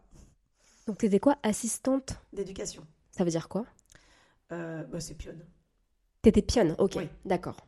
Mais en fait, bêtement, j'ai cru que tu pouvais pas reprendre en fait une activité en école, enfin, en cours d'année en fait. Si. Mais bêtement, bêtement, bêtement, oui, je, si, si, je- tu veux, oui. D'accord, d'accord. Une fois que le congé s'arrête, euh, soit tu décides de prendre un congé parental, soit tu, tu reprends le travail. Et D'accord. moi, j'avais envie de retravailler, donc c'était logique. D'accord. Revoir des adultes, euh, sortir de, de chez moi. Je, je commençais à tourner un peu en rond au bout de deux mois et demi. euh. D'accord. Ok. Donc en novembre, mi-novembre, tu reprends, euh, le travail. tu reprends le travail. Ça se passe comment? Ça se passe bien? Oui. Ok. J'ai pas de. J'ai pas une mauvaise image de cette reprise euh, du travail. C'est vrai qu'il y a eu des nuits qui étaient compliquées. J'avais une collègue qui avait eu un bébé euh, un an avant moi et qui me disait Mais comment tu fais, Gwenaëlle Moi, je tenais pas. franchement, t'as l'air en forme. Je, je sais pas, c'est peut-être les nerfs ou le post-grossesse ou le corps humain est magique. Il arrive à allier les deux et se dire que. Et ton rapport au travail va qui, qui, est, qui était bien en fait Oui. Ok. Et euh, quand tu l'as confié à la nounou pour la première fois, quand il avait deux mois et demi, donc tout petit, ça aussi tu l'as bien vécu du coup Oui. Je sais qu'il y a des mamans qui pleurent après avoir confié leur bébé. Mais moi, je savais déjà que j'avais choisi une chouette nounou Ouais, qui allait bien s'occuper de lui. Ouais. Et euh, dans ma tête, je me disais chacun sa place. Ma place, c'est d'être au travail. Mon petit bébé, sa place, c'est d'être avec une nounou, d'apprendre d'autres choses avec une autre personne et d'autres enfants. Et le soir, on sera très content de se retrouver. Et ce sera très bien comme ça. d'accord. Et je me le dis encore maintenant quand euh, je confie euh, ma puce à sa nounou. euh, voilà. On est à notre place dans la journée, on est content de se retrouver le soir. Et on aura vécu chacun notre journée et appris des choses chacun de notre côté pour bien se retrouver le soir et en étant euh, heureux de se retrouver. Mhm. Que ce soit pas. euh, Ouais, prendre plaisir d'être ensemble. D'accord. Et est-ce que tu te rappelles de hum, la durée? Non, attends, je recommence. Du coup, en fait, il était euh, combien de temps chez la nounou en journée? Elle durait combien de temps tes journées au travail? Euh, il était peut-être entre 8 et 9 heures, ça dépendait euh, des jours. 8 et 9 heures par jour. Donc, Tu partais euh, tôt parce que, en fait, assistante d'école? Je- Non, c'est moi qui avais fait mon planning. D'accord. Parce que j'avais eu Elio. Avant d'avoir Elio, dans ce travail-là, je me prenais euh, une journée de congé de plus. Ok. Donc, je travaillais 4 jours par semaine. Donc on faisait 42 heures dans la semaine. Puisque euh, comme on ne travaillait pas pendant les vacances scolaires, il fallait compenser. euh, Ah oui, ok. voilà. C'est pour ça qu'on faisait 42 heures, mais c'était un 35 heures lycée à l'année. D'accord. Ça faisait un 100% lycée à l'année, mais euh, tu devais travailler plus la semaine pour compenser toutes les vacances scolaires que tu avais. Ok. Je dis 42, mais non, je pense que c'est 40. 40 heures la semaine. Ok. Sur 4 jours. Donc, euh, danse, quoi. Oui. mais- Parce que c'est 4 jours. Donc, c'est cool parce que c'est Oui. que 4 jours, entre Voilà. guillemets, mais en contrepartie, tu- voilà, c'est Ouais. des- beaucoup d'heures Ouais. à la journée. Ok. Mais après, quand j'ai eu Elio, j'ai euh, amélioré mon emploi du temps. Je commençais à 8h30 et je finissais à 17h30. Ok. Putain, c'est des grosses journées. Hein. J'ai été grossière, mais oui, c'est des grosses journées. Enfin, ça fait des grosses journées. Oui. Ok. D'accord. Euh, c'était pas avantageux pour moi, vrai. Je préférais avoir mes 3 jours de congé euh, hmm. le samedi, dimanche, lundi, euh, plutôt que d'étaler. Mais c'était mieux d'emmener euh, Elio le matin, pas trop. Au moins, t'as testé, t'as vu, et Ouais. tu sais, tu sais maintenant ce qui te convient mieux. Mm. Ok. De toute façon, c'était la dernière année où je travaillais là-bas. Oui, alors revenons à nos moutons. Comment t'as préparé le concours? Comment t'as repréparé le concours? Comment tu t'es remis dans le bain pour être prête au concours? Prête et réussir les concours Euh, Alors, je vais être un peu présomptueuse. Euh, les écrits, je les ai pas vraiment bossés parce que je savais que je les passais. Les écrits, euh, c'était la quatrième fois que je passais le concours. D'accord. Et quatrième fois que je réussissais mes écrits parce que je savais que j'avais le bon modèle de, de rédaction de, de documents pour, euh, pour passer aux écrits. Donc, j'ai pas vraiment travaillé. T'as eu les tes écrits quatre fois? Oui. T'as pas lâché, hein Franchement, bravo. Et j'ai passé quatre fois des euros. Et j'ai une copine qui m'a bien aidée pour les euros parce que c'est ça qui pêchait. Je pense que j'avais un niveau de stress tel que euh, je perdais mes moyens et j'arrivais pas à transmettre mes idées comme je le voulais. auprès quand les euros, du coup?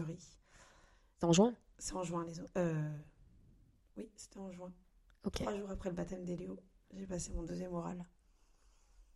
Donc, ok. Euh, donc, tu, passes, tu valides les écrits en avril. Oui. Et là, t'as deux mois pour continuer à taffer, pour préparer tes euros Ouais. et pour t'occuper d'un petit bébé. Est-ce Ouais. que tu peux nous raconter comment t'as traversé cette période? Euh, bah, Tu l'as fait? bien. Comment, comment, ok, alors, pragmatiquement Après, parlant, je stressais beaucoup. ouais, mais comment tu as ménagé ton, aménagé ton temps, pardon, pour euh, consacrer du temps à la préparation aux euros avec un petit bébé et un travail en full time Comment t'as fait? Eh bien, je demandais à Dom de s'occuper de mon petit bébé pour aller voir Tiffany et m'entraîner sur les oraux, ou ma maman de garder Elio. euh, et j'allais m'entraîner avec Tiffany. Et en fait, je savais que c'était surtout les entraînements à l'oral, parce qu'elle m'interrogeait comme, comme le Comme le jury, pouvait ouais. le faire, puisqu'elle Ok. a eu son concours deux ans auparavant, trois, trois ou quatre ans auparavant, je sais plus. Et, euh, et elle savait m'interroger, je savais qu'il n'y avait que ça qui pouvait m'aider à réussir les oraux. D'accord. C'était tout le temps refaire des oraux. euh, Des oraux blancs, quoi, ouais. D'accord. Donc j'en ai fait plein avec elle. Ok. Euh, et je me suis entraînée seule aussi parce qu'il fallait connaître son texte par cœur pour exposer une séance de classe. Et ça l'a fait. Bah, bravo. C'était top quand j'ai su que j'étais reçue.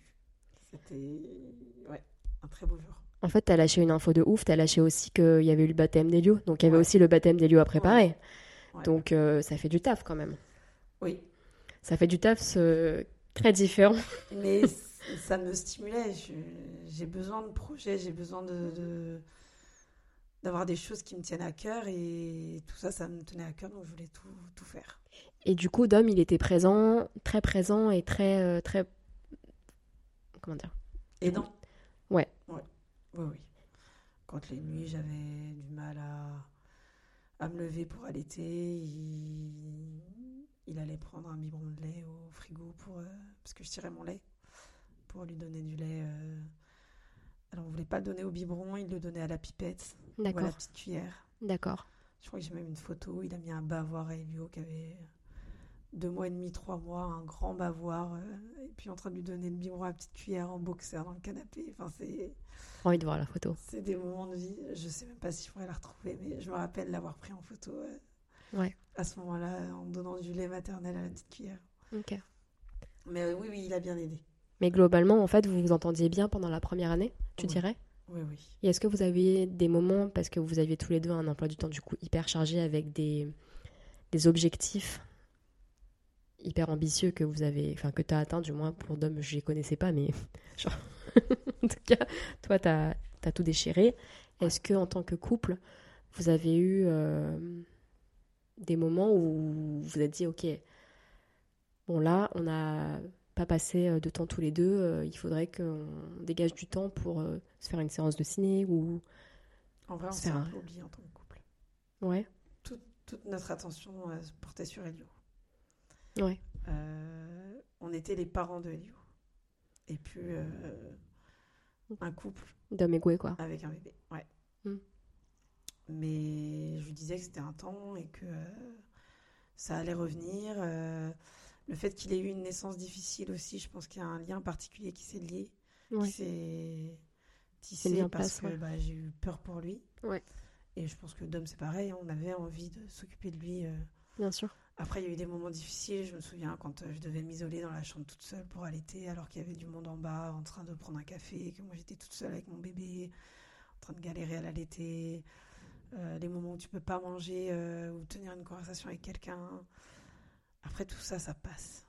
Ça passe, mais tu sais pas quand est-ce que ça passe, Ouais. quand c'est la première fois, et je trouve que ça très très dur. Bah, sur le coup, tu te dis, euh, waouh, ma vie a bien changé. Ouais. Euh, on était des personnes qui allaient beaucoup au cinéma, on sortait pas mal. euh. Avec une grosse vie sociale aussi, comment vous avez réorganisé votre truc? Parce que Alors, vous on étiez. garder notre vie sociale. Mais ouais, mais vous étiez les premiers à avoir des bébés dans. Ouais. À part Tiffen, la grande... votre, votre grande sœur. Ouais. Mais qui fait pas directement partie de votre groupe social. Non. Donc euh, comment vous avez fait aussi ça? Et ben on invitait quand même les gens, sauf que soit moi je parlais avec euh, les personnes invitées et Dom s'occupait de bébé, soit l'inverse. Dom parlait avec les personnes invitées et moi je m'occupais de bébé. On était rarement ensemble. À partager des moments. euh, Ouais. Comment dire? Parce qu'il a beaucoup pleuré, Lio, euh, C'était. au début de sa euh, vie. Ok. Il pleurait pas mal. Et moi, ça me dérangeait qu'on on oblige des gens à entendre les pleurs de bébé. Donc j'allais souvent m'isoler dans la chambre ou dehors si le temps le permettait, ou pour D'accord. éviter d'infliger ça aux gens. J'ai une petite question par rapport à l'allaitement. C'est pas un jugement du tout. C'est la curiosité simple, et tu peux me dire euh, ça te regarde pas, mais tu disais que tu allais t'isoler dans ta chambre pour, euh, pour l'allaiter. C'est parce que tu voulais pas allaiter devant tes potes? Ah oui. Non, je voulais pas allaiter devant mes amis. Ou sinon. euh, Pourquoi pas? Dom arrivait à me mettre un plaid euh, autour des épaules. Mais euh, quand il faisait chaud ou que j'arrivais pas bien à l'installer, bah, j'allais m'isoler euh, sans plaid. Pourquoi je voulais pas montrer ma poitrine? Non, pourquoi tu voulais pas. Enfin, alors, du coup, tu réponds à la question, mais c'est parce que tu voulais pas montrer ta poitrine, Oui. du coup. Voilà, D'accord, ok. D'accord. Ok. Euh, Non, c'est pas parce que euh, si quelqu'un allait devant moi, ça me dérange pas. D'ailleurs, ça m'est arrivé en entretien avec des mamans. Mais euh, non, c'est parce que c'est En entretien avec des mamans, Ouais. c'est-à-dire? Bah, une maman qui a allaité euh, pendant que je parlais du bulletin scolaire de son enfant. C'est vrai? C'est bien. Bah oui. Et je lui dis, vous n'avez pas à être gêné, allez-y. Ouais. C'est normal. Intéressant. Comme anecdote, je m'y attendais pas, mais. Ouais, ouais. Non, non, je trouve ça beau, les mamans qui arrivent à allaiter devant d'autres. Moi, ça m'arrive. Enfin, je... Même si mes amis disaient, mais ça va, on a déjà vu des poitrines. Ouais, mais non, je suis pudique. Ok. Je préfère regarder euh, Ok. ça pour moi. Et D'accord. Dom, euh, oui, bien sûr, il pouvait regarder. C'est pas pareil. Euh, tout ce qui était euh, gestion, euh, bah déjà de tout ce qui était gestion des vaccins, euh, des visites chez le médecin, etc. Comment vous êtes organisé avec Dom? Ah, on avait un super, euh, on a une super euh, médecin traitant Mhm. qui nous a bien mis sur le carnet de santé toutes les dates. Ouais. Déjà, les six premiers mois, il faut aller la voir tous les mois. Oui, mais qui est-ce qui y pensait? À ton avis? Bah, je sais pas, dis-le. c'est ça ma question. Bah, C'est moi. Ouais. Non, la charge mentale, c'est la maman. C'est clairement la maman. Euh, faire le sac de l'ange pour sortir. Bah oui, mais enfin, bah oui, non. Pour partir en week-end. Mm. Les fringues. Ouais. Et lui, il y a aussi encore un petit souci de santé. Ah. Euh, Qu'est-ce qui s'est passé? Qui n'était pas drôle. Euh, Il avait quel je vais âge déjà? apprendre quelque chose. Vas-y. En Bretagne, il y a un souci au niveau des hanches. Oui. Suite à des. hum, Je crois que c'est. euh, Je sais plus comment on appelle les personnes qui sont du même sang et qui. Des font- consanguins. Voilà. D'accord. Consanguinité ancestrale. Euh, donc, à la maternité, on m'avait demandé s'il y avait besoin de faire cette radio des hanches pour mon bébé. Et je lui ai dit, ben oui, puisque moi j'ai eu ce problème-là, et ma grande sœur aussi, et ma sœur jumelle aussi. Donc, ils m'ont prescrit une radio des hanches à faire assez. Je sais plus si c'est un mois ou deux mois. C'est deux mois. À deux mois, il faut faire une radio des hanches. Et là, le verdict tombe. Il a la hanche qui est mal emboîtée. Donc il faut qu'il porte une. Ils appellent ça une couche. Moi j'appelle ça euh, un objet de torture. Ah ouais? Ça te déforme ton bébé. Et en allaitement, c'était l'horreur. J'ai dû lui mettre une, euh, une sorte de salopette rigide entre les jambes au-dessus du pyjama. Déjà, c'était pas du tout élégant parce que le tissu, c'est un tissu euh, style hôpital, im- imperméable mais euh, épais et vilain. D'accord. J'ai réussi à trouver quelque chose pour améliorer euh, sur internet. Ça s'appelle une couche d'abduction. Ok. Je suis en train de le noter là parce que c'est c'est quand même un délire ce truc. Ouais, c'est pas drôle. Parce que déjà, changer la couche, c'est pas drôle. Bah non, mais là ça te rajoute dans une étape en plus. Rajouter une couche d'abduction. Ouais. En plus de la couche, en plus, ça déforme ton bébé parce qu'il a les pattes en grenouille. Il est tout le temps euh, les pattes arquées comme ça. D'accord. Ok. Donc quand tu portes bébé, tu vois, t'aimes bien porter bébé comme Ouais. ça. Ouais. Avec la couche rigide, bah, tu mets la main entre ses deux cuisses et tu tombes direct sur une couche rigide. Alors. Du coup, ça- ce diagnostic, il est fait à deux mois, deux À mois et demi, mois. deux mois. Donc on est obligé d'aller à Nantes Ok. et on nous donne la couche tout de suite à Nantes. A une- Et ça dure combien de temps ce- cette histoire? Alors, elle nous avait dit ça peut durer entre un mois et trois mois. Elle a dit qu'il souffrait d'un- d'une malformation des hanches, mais faible. Donc, ce serait entre un mois et trois mois. Mais Et ça, c'est un truc de breton du coup. Ouais. Genre tous les bretons vont aller euh, Alors, se checker la c'est hanche. génétique. Si dans la famille il y en a eu, ils vont prescrire cette radio. Et Luna l'a eu cette radio des hanches. D'accord. Et c'était un moment pas drôle parce que l'allaitement aussi, quand tu mets bébé sur le côté avec des pattes en grenouille, et ben c'est pas simple non plus. Donc ça a ajouté une contrainte supplémentaire aussi au moment de l'allaitement. Est-ce que tu crois que tu as des photos de, de ce, Oui. cette phase? Oui, oui, j'en ai plein. Ok. Je, je suis curieuse, c'est de la curiosité, Ouais, hein, mais.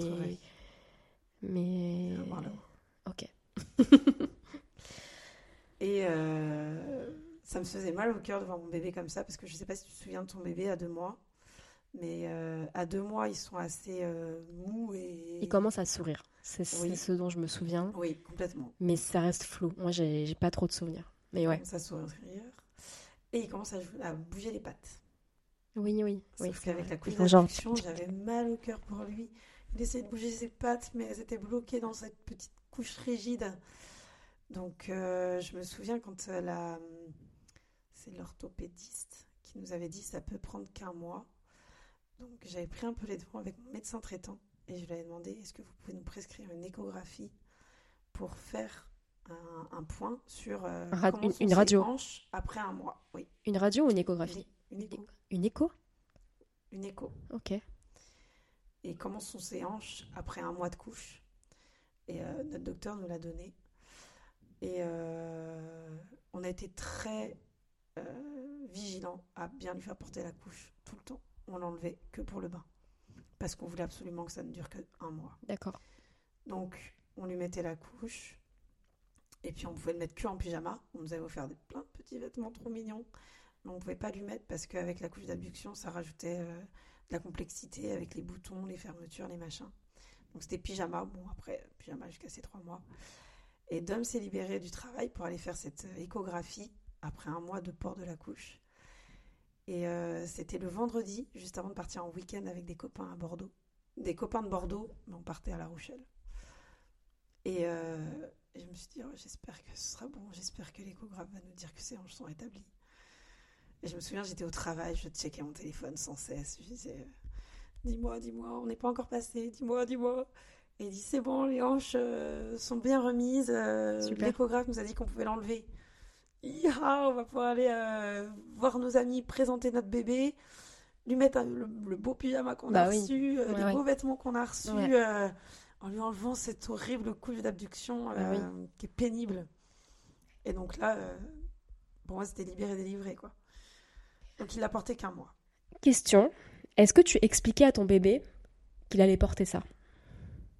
Genre, Elio, euh, de là, ça va être un peu couche, pénible. euh, Ouais, ça y est, c'est fini, bravo. Ouais. euh, ok. Oui, si, j'ai dû lui en parler. Je lui parlais beaucoup quand euh, bah, il y avait le change, euh, l'allaitement, Ouais, les moments un peu de complicité. ouais. Euh, mais j'avais vraiment qu'une envie, c'est qu'il ne l'ait plus, parce que je trouvais que ça, ça faisait pas beau, ce petit bébé euh, trop mignon. euh, c'est Bon. déformé. Mais ça a duré qu'un mois, mais Voilà. ça m'a marqué. Au moins, coup, au moins mois, tout est réparé, tout ouais. est en, tout est en contre, On ordre. s'est fait un peu disputer par l'orthopédiste quand on est allé la voir. euh, Donc on a fait une écho à un mois et on est retourné la voir après trois mois. Mm. Elle me dit Votre bébé ne porte plus la couche. Maintenant, on est allé voir un échographe. Il nous a dit que c'était bon, les hanches étaient bien en place. Qui vous a donné l'accord? L'échographe. Mais c'est pas à lui de donner l'accord. C'est à moi. Ouais. En même temps, je, je comprends, mais bon. Euh, oui, après, on vous ramène les échographies, elles sont bonnes. Regarde les échographies. Oui, en effet, ça s'est très bien rétabli. Mm. Bon, je le revois assez un an au moment où il commence à marcher. Très bien. Et puis, assez un an, il, il gambadait, enfin, il, marchait très bien. Donc, euh, on- si ça se trouve, il avait même pas besoin de cette couche-là, mais Écoute, voilà. C'est fait. Voilà. On a fait le mieux vous avez checké, tout va Voilà. bien. Donc, euh, ok. Euh, Qu'est-ce qu'il a mangé pour la première fois, Elio? Une purée de carottes. Ouais. Ouais. Comment il a réagi? Euh, bah, il a, Il a goûté. tiré la langue. Ouais. Oui.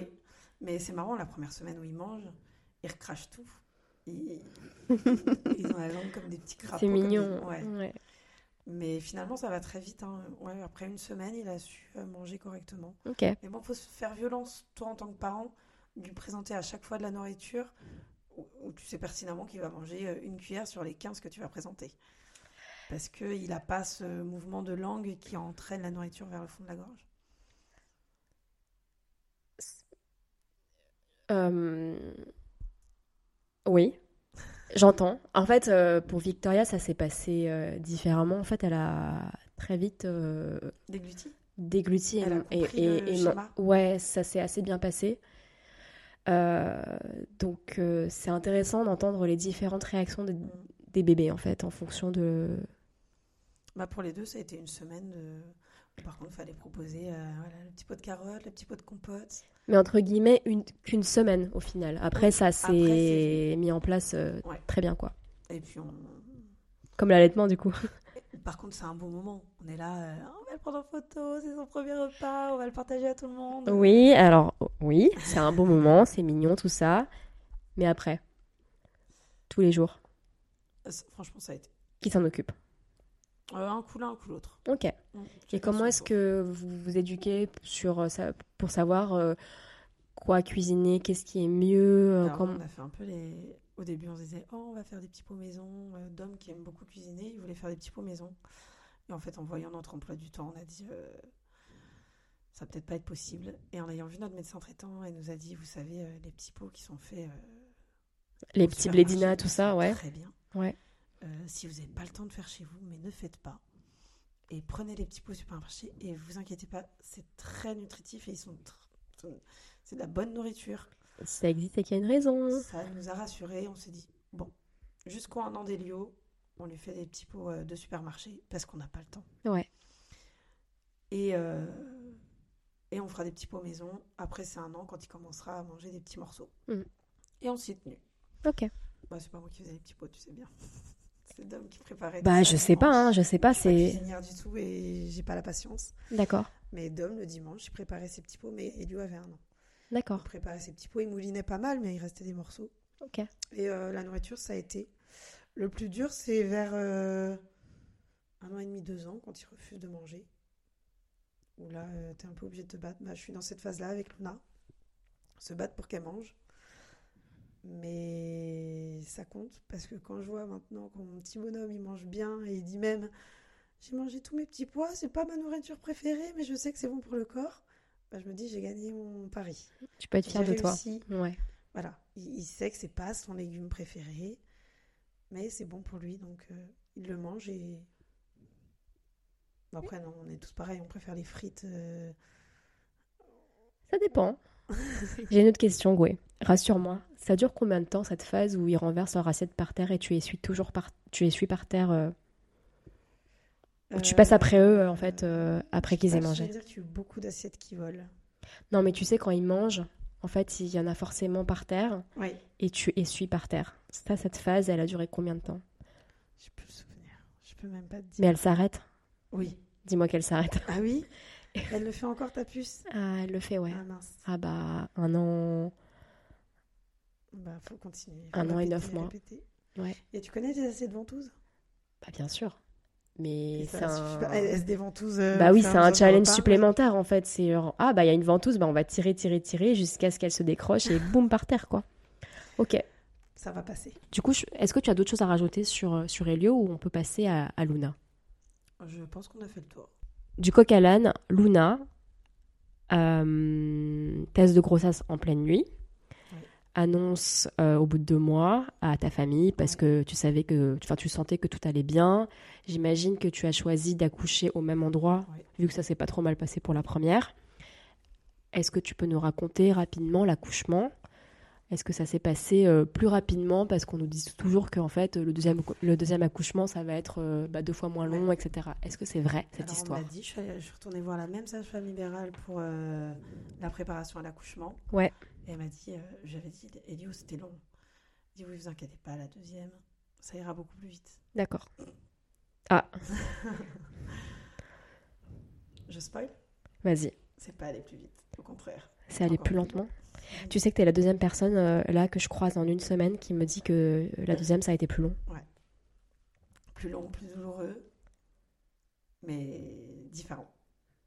Alors, Alors, euh, je passe l'étape grossesse, très belle grossesse. Euh, Ouais. J'ai eu des vertiges à 5 mois de grossesse, donc euh, on m'a arrêté Ouais. mon métier d'enseignante, parce que cette fois j'étais enseignante. en CM2. oui, oui. Donc euh, je l'ai annoncé à mes collègues à 3 mois de grossesse, je l'ai annoncé à mes élèves à 5 mois de grossesse. 15 jours plus tard, j'étais arrêtée. Pardon, mais comment est-ce que ça réagit des, des élèves quand une professeure dit ah bah je suis enceinte? Euh, C'est mignon parce qu'ils sont grands déjà. Bah, CM, CM2 Alors j'ai deux, trois filles qui ont dit on l'avait vu. Oh Et d'autres qui étaient juste contents pour moi, qui disaient Ah super, euh, c'est une fille ou un garçon Je disais Je sais pas encore, je le saurai la semaine prochaine. euh. Et puis non, euh, des belles réactions. euh, Et je voulais l'annoncer assez tôt. Attends, mais comment ça. Attends, en- comment ça s'annonce? Tu veux, genre en début de cours, tu dis Oui, bon, les, en- les en-. Oui. Est-ce que tu les appelles les enfants ou quand, oui, les enfants, oui. les enfants, j'ai quelque chose à vous dire. euh, Oui. c'est fou. Et en plus, je quittais souvent la classe pour aller aux toilettes. Ah. Et je buvais beaucoup d'eau parce que je sais pas si tu te souviens, enceinte, tu bois beaucoup d'eau. Même allaitante, tu bois énormément d'eau. Euh, ouais. Très soif. T'as la, Je la bois bouche souvent, donc, euh, Ouais, Ok. t'es souvent assoiffée, donc je buvais beaucoup d'eau. Et donc j'allais souvent aux toilettes. Mais les toilettes étaient juste à côté. Et hum, à mes élèves, je leur disais au début de l'année qu'ils devaient aller aux toilettes pendant la récréation et se retenir si c'était pendant la classe. Sauf que toi, Sauf que moi, au bout de 3 ou 4 mois de grossesse, je à aller un peu plus aux toilettes et je me suis dit, bah, je suis pas légitime, enfin, c'est pas chouette par rapport à mes élèves je leur dis qu'ils doivent attendre la récréation et que moi, je, je quitte le cours et je leur dis, finissez l'exercice, je reviens, je vais aux toilettes. Et euh, oui, un mois plus tard, je leur ai dit, euh, si je vais autant aux toilettes, c'est euh, parce que je suis enceinte et vous savez, parfois, le bébé, il appuie sur euh, la vessie, ce qui donne envie d'aller plus souvent aux toilettes. Donc, ouais, il- et il me semble même que c'est la petite Luna qui m'avait dit qu'elle avait vu que j'étais enceinte. c'est vrai? Ouais. Incroyable. Et cette année-là, j'avais deux Luna en, en élève. Ok. Mais c'était deux mignonnes, donc euh, Donc au final, ça m'allait très bien. ça t'allait très bien et surtout, t'as pas du tout respecté ce que tu t'es- ce que tu t'étais appliqué pour, Alors, euh, je pour le dit, cours. Je ne donnerais pas un prénom d'un enfant qui... euh, Qui était une, une, Oui. une, une, une terreur, quoi. Voilà. Ok. Mais là, vu que c'était mignonne, et puis euh, les élèves, tu les changes tous les ans. Donc je savais que l'année prochaine, quand Luna serait née, j'aurais sûrement plus de Luna. voilà. Et surtout, j'en avais pas eu plus euh, des masses dans mon parcours de professionnel. Ouais. Et là, cette année, j'étais tombée sur euh, deux Luna. Et c'est ces Luna qui t'ont mis la puce, puce à l'oreille sur le fait que tu voulais appeler ta fille, euh, enfin que c'était des prénoms sympas et que tu Alors, donnerais bien. base, Je voulais appeler ma fille Lola. Depuis très longtemps, j'adore. J'adore. mon enfant. Sauf que Mathieu et Aurélie, un couple d'amis, ont eu leur petite fille avant, euh, avant même que je songe à avoir des enfants. Et ils l'ont appelé et Lola. ils l'ont appelée Lola. D'accord. j'ai dit à Dom, bah, ce sera pas le prénom de notre futur enfant. Eh bien, il faudra chercher autre chose. Ah oui, et puis il faut savoir que j'aime beaucoup euh, le L dans les prénoms. Et euh, oui, après Luna, c'est c'est venu très vite hein, comme prénom. Ok. Avant qu'elle naisse. C'était une fille, je crois qu'au bout d'une semaine, on l'avait. Euh, je sais pas si c'est une question politiquement correcte, mais est-ce que tu étais contente quand tu as découvert que c'était une fille? Enfin, que vous étiez, que vous aviez découvert tous les deux que c'était une fille T'étais contente? Bah oui. Bah, je sais pas, hein, je sais pas. C'était beau la découverte du sexe parce que Elio, on l'a su tout de suite au moment de l'échographie du cinquième mois. Ouais. Et Luna, on voulait euh, annoncer le soir à Elio que j'étais enceinte. Parce qu'on lui a annoncé qu'à 5 mois de grossesse que j'étais Ah enceinte. oui, mais j'ai même pas posé la question sur comment est-ce qu'Elio a réagi. Vas-y, on y vient, on y vient après. mais déjà, c'était une petite fille. Comment est-ce que vous avez réagi? Eh ben, je voulais une petite fille. Parce que, bah. euh, Bah, Gwenelle, quoi. ouais. c'est très radiophonique, mais ouais. J'aime les... J'aime les coiffures, j'aime les vêtements, j'aime le maquillage, j'aime euh, la beauté d'une petite fille. Mm. Et... elle t'a bien servi. hein. C'est une, c'est une, Poupée. c'est une poupée Ouais. perle. Enfin, vous verrez euh, sur Insta, elle est un, elle est sublime. Elle est trop belle, incroyable. Je crois que même Elio, je pouvais pas espérer plus beaux enfants. Non, ils sont, ils sont ultra Ils sont canons. Ils sont Et ils canons sont- et ils sont trop cool. Enfin, ils sont ce que j'attendais de, des enfants. incroyable. Plein de vie, euh, plein de malice. Trop, ouais, c'est ça, caractère. c'est ça. Ils sont trop. Enfin, même Luna qui parle pas encore complètement, tu sens que. Oui, il y a déjà un, Ouais, ouais. Un bon tempérament et j'aime j'aime les personnalités tout feu tout flamme. Mm, mm. Et c'est ça. Mm. C'est pas facile tous les jours, faut les gérer. Mais je me dis que quand ils vont grandir, euh, ils sauront s'affirmer et ne pas se laisser euh, influencer. Et c'est important. Donc, euh, ouais, une belle poupée. Et Dom voulait une petite fille aussi. Ok. Donc, euh, on avait demandé à l'échographe s'il était possible qu'il garde le secret et qu'il mette euh, fille ou garçon dans une petite enveloppe que j'avais ramenée. Il dit non, mais vous inquiétez pas, j'ai déjà des choses prévues. hein, vous n'êtes pas les premiers à demander ça. euh, mon assistante va vous mettre une petite image dans l'enveloppe. On avait décidé de se faire un apéritif dînatoire avec Dom pour annoncer à Elio. Euh, on avait acheté un livre pour Elio pour lui faire comprendre ce qui se passait dans mon corps. Est-ce que c'est Petit Loup devient grand frère? Ah non, bah non. Euh, non, c'était un, un kiddie doc ok. sur euh, maman qui tient une échographie, sur après la naissance, tout ça. Mais en fait, ils s'en moquaient totalement. Il faut savoir qu'Elio, je lui avais pas annoncé que j'étais enceinte, mais il me sautait souvent dessus. Et il fallait que j'arrive à faire en sorte qu'il me. Quand j'étais sur le canapé, il voulait me faire des câlins un peu. euh, Il avait deux ans et demi, hein Bah oui. des câlins un peu violents. Donc euh, je me protégeais un peu le ventre et en même temps je pouvais pas lui dire. Et le fait de lui avoir annoncé, bah, j'ai pu bien lui expliquer que maintenant dans le ventre de maman il y avait quelque chose et qu'il fallait faire attention et que maman était fragile et que il y avait sa petite sœur qui grandissait. Mais ce qui est drôle c'est que c'est lui qui l'a annoncé à la famille qu'il était Oh, j'adore. bientôt grand frère mais il comprenait pas ce qui passait. On lui avait appris à déboutonner sa chemise un peu comme un Chippendales. What Une chemise à boutons euh, il l'a tiré dessus et derrière il avait un t-shirt écrit euh, futur grand frère. D'accord. On lui avait appris à faire ça devant tout le monde et il l'a fait devant euh, sœurs et grands-parents. Ouais. Donc il était content de tirer sur sa chemise, tout le monde regardait ce qui était écrit futur grand frère, ouah mais il comprenait pas pourquoi on. Voilà, c'est lui qui l'a annoncé aux autres, mais Ok. il comprenait pas. Donc on l'a vraiment annoncé à 5 mois de grossesse. D'accord. On vraiment. Expliquez. Oui. Je voulais pas lui annoncer avant parce que j'avais peur qu'il trouve ça trop long. De dire, bah alors il arrive quand le bébé À deux ans et demi, euh, dire, euh, tu vas attendre neuf mois pour être euh, grand frère. euh. Surtout qu'il comprenait quand même pas mal de choses à son âge. D'accord. Donc c'était très bien. Et euh, on a préparé l'apéritif dînatoire et en fait on n'avait qu'une envie, c'était pas du tout de manger l'apéritif dînatoire, c'était de découvrir l'enveloppe. Donc euh, j'ai dit à Dom, c'est toi qui ouvres. euh, J'ose pas. euh, Ah, c'est vrai que vous saviez pas. pas l'ouvrir. Ouais. Et Dom l'ouvre, il tire un large sourire. Alors, c'est une fille. On va l'avoir notre petite fille. Donc euh, trop content. Là on crie, euh, on s'embrasse, on se câline. Et on appelle tout de suite la famille. Pour crier dans le téléphone en FaceTime. C'est une fille fille Trop bien. Et Anne-Gaëlle avait appris qu'elle était enceinte trois mois avant, je crois. Et elle m'avait dit, ça me fait plaisir que c'est une fille. Comme ça, ça ne me met pas la pression à moi d'en avoir une, puisqu'il y a eu trois garçons dans la famille, Bah oui. dans les, cette génération-là. De se dire, bah, si mon deuxième c'est un garçon, bah, au moins il y aura une petite fille dans la, dans la tripotée de cousins, et ça m'enlève cette pression-là. Il a compris, Elio? Euh, oui et non. Est-ce que progressivement, en voyant ton ventre grossir et tout, euh, il s'est dit Il faisait ah attention, il faisait des bisous. au ventre, bah oui. Forcément, il disait, là, il y a ma petite sœur. Il touchait, ça bougeait et tout. Euh, je sais pas s'il a senti bouger, peut-être une, deux fois, mais à chaque fois que ça bouge, après tu mets la main de quelqu'un sur ton ventre et Ça hop, bouge plus. Bah toujours. Donc, euh, euh, ouais, il a vu des petites choses quand même. Et il a réalisé, puis on lui avait expliqué aussi euh, en approchant du terme qu'il allait aller un peu chez papy-mamie, le temps que j'allais à la maternité. euh, C'était la même maternité où lui était né.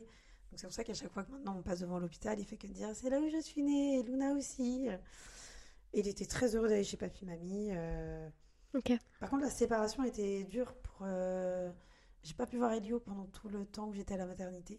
J'étais cinq jours à la maternité. Et comme c'était post-Covid, les enfants n'avaient pas le droit de venir. Alors Là, je te, c'était dur la séparation. je te propose qu'on s'arrête là et qu'on reprenne après mon rendez-vous chez le notaire. Très bien. Est-ce que tu vas laisser ça dans le. Je vais voir. Le rendez-vous notaire est terminé, donc on reprend la discussion. Donc tu disais, Gwenaëlle, que la séparation avec Elio avait été difficile au moment de l'accouchement de Luna. Donc est-ce que tu veux nous raconter un petit peu ce qui s'est passé? Alors, oui, euh, j'ai mis Elio au lit. Euh, on était le 20 mai. Elle était prévue pour le 25 mai. J'ai mis Elio au lit. Et je me souviens, j'avais dit à Dom Allez, on va se faire euh, un petit film euh, tous les deux. Il était 20h30, 21h. Ouais. Et là, je m'installe dans notre fauteuil bleu, comme à mon habitude. Il est là-haut maintenant. Ah. Où je plie une jambe et je m'installe un peu euh, sur ma jambe. Mais ça, c'est ta position de grossesse confort ou c'est genre... euh, position générale. ok. Dès que je m'assois dans un canapé, j'aime bien mettre une jambe pliée, une jambe. euh, Et là, Pouf. Pouf. la poche des os se craque. Alors, quand j'ai su que c'était la poche des os, Au moment où tu t'es assis sur le canapé, au moment où je- j'ai pris cette position-là sur le canapé, ça a et je venais de provoqué. Ellie au lit, euh, ça a provoqué la déchirure de la poche des os. Et le canapé, euh, du coup, il est dans quel état aujourd'hui? Alors, euh, je me suis levée tout de suite, Ouais. j'ai regardé Dom, j'ai fait soit j'ai fait pipi, soit j'ai perdu les os. Mais je pense que j'ai perdu les os. Donc je vais aux toilettes quand même pour vérifier. Et là, ça coule de plus belle. Ouais. J'ai dit à Dom, bah, je crois que quand il y a perte des os, il y a maternité tout de suite. Mhm. Donc on appelle les parents. Ouais. Ils viennent garder Elio. Ouais.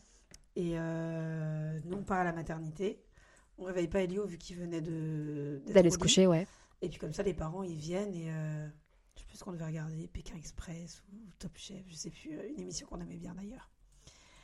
Et euh, les parents arrivent en 10 minutes, top chrono, de toute façon ils étaient prêts, hein, ils savaient que le terme était imminent.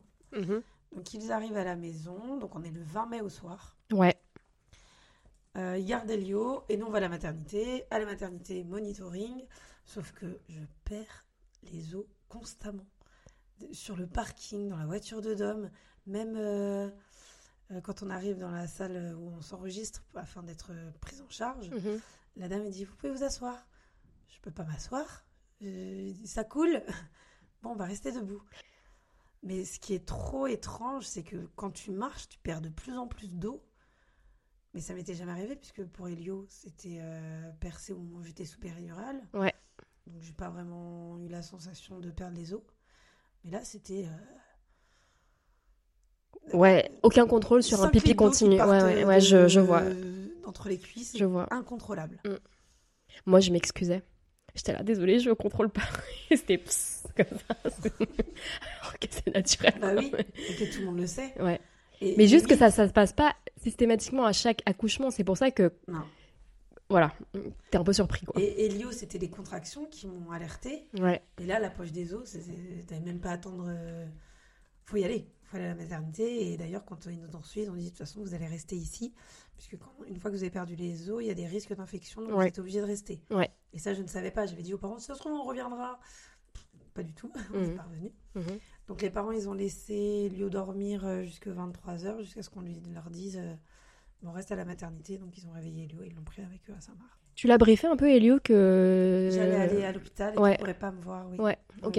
Donc, il savait. Ouais, qui Que- serait chez Papy Mamie. Et je crois qu'ils ont fait des activités chouettes pour euh, le distraire. Ils l'ont emmené à l'océarium, euh, dans des jeux. Anne-Gale était ici aussi. Donc euh, elle s'est un peu occupée d'Elio pendant que Dom restait avec Luna et moi. On rappelle que était enceinte aussi, hein, déjà, avec Ouais. un elle bébé. d'Elio. Ouais, ouf.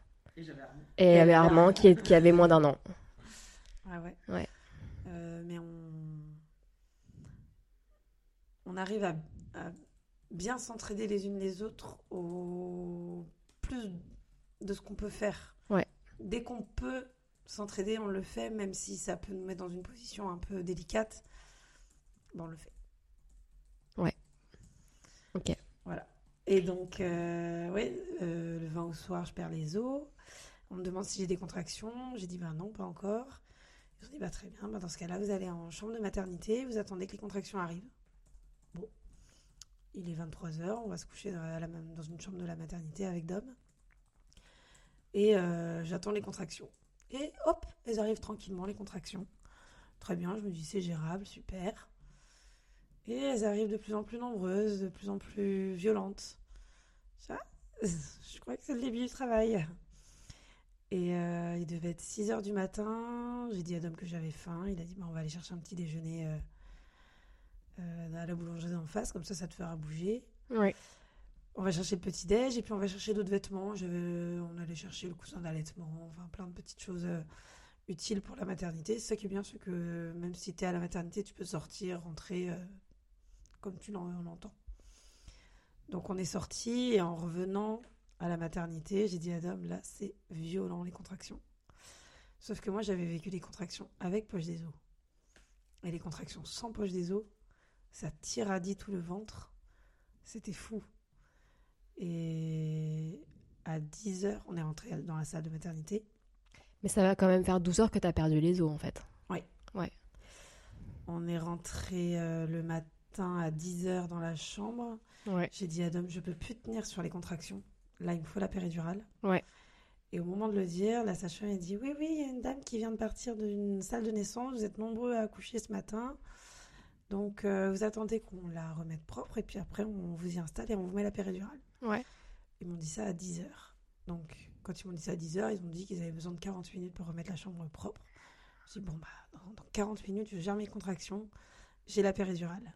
40 minutes, c'est long. hein. Ouais. Sauf que ça n'a pas duré 40 minutes. Ça a duré une heure et demie. Deux heures. Les bâtards. Au point que je ne pouvais même plus marcher pour me rendre à la salle de naissance. Ma meuf. euh, J'essaie toujours d'attendre au maximum pour que ça se dilate. Ouais, mais là, en fait, chaque contraction, je me disais, allez, encore trois contractions et la dame va arriver pour m'emmener faire la péri. Et en fait, elle n'arrivait pas. Je dis, dame, s'il te plaît, appelle quelqu'un. J'en peux plus. Et je crois que j'ai jamais autant souffert de ma vie des contractions. Les contractions d'Elio, c'était de la. Contrairement, contrairement à celle de Luna, ça a été euh, une douleur, mais 40 aiguilles dans le ventre, c'est ouf. La, Ouais. la douleur que tu peux ressentir. Ouais. Et pourtant, j'étais préparée psychologiquement. J'avais déjà eu un accouchement. Bien sûr. Euh, je pense que je suis pas trop douillette non plus. Mais là, ça m'a. Tu savais euh, à combien de centimètres t'étais à ce moment-là?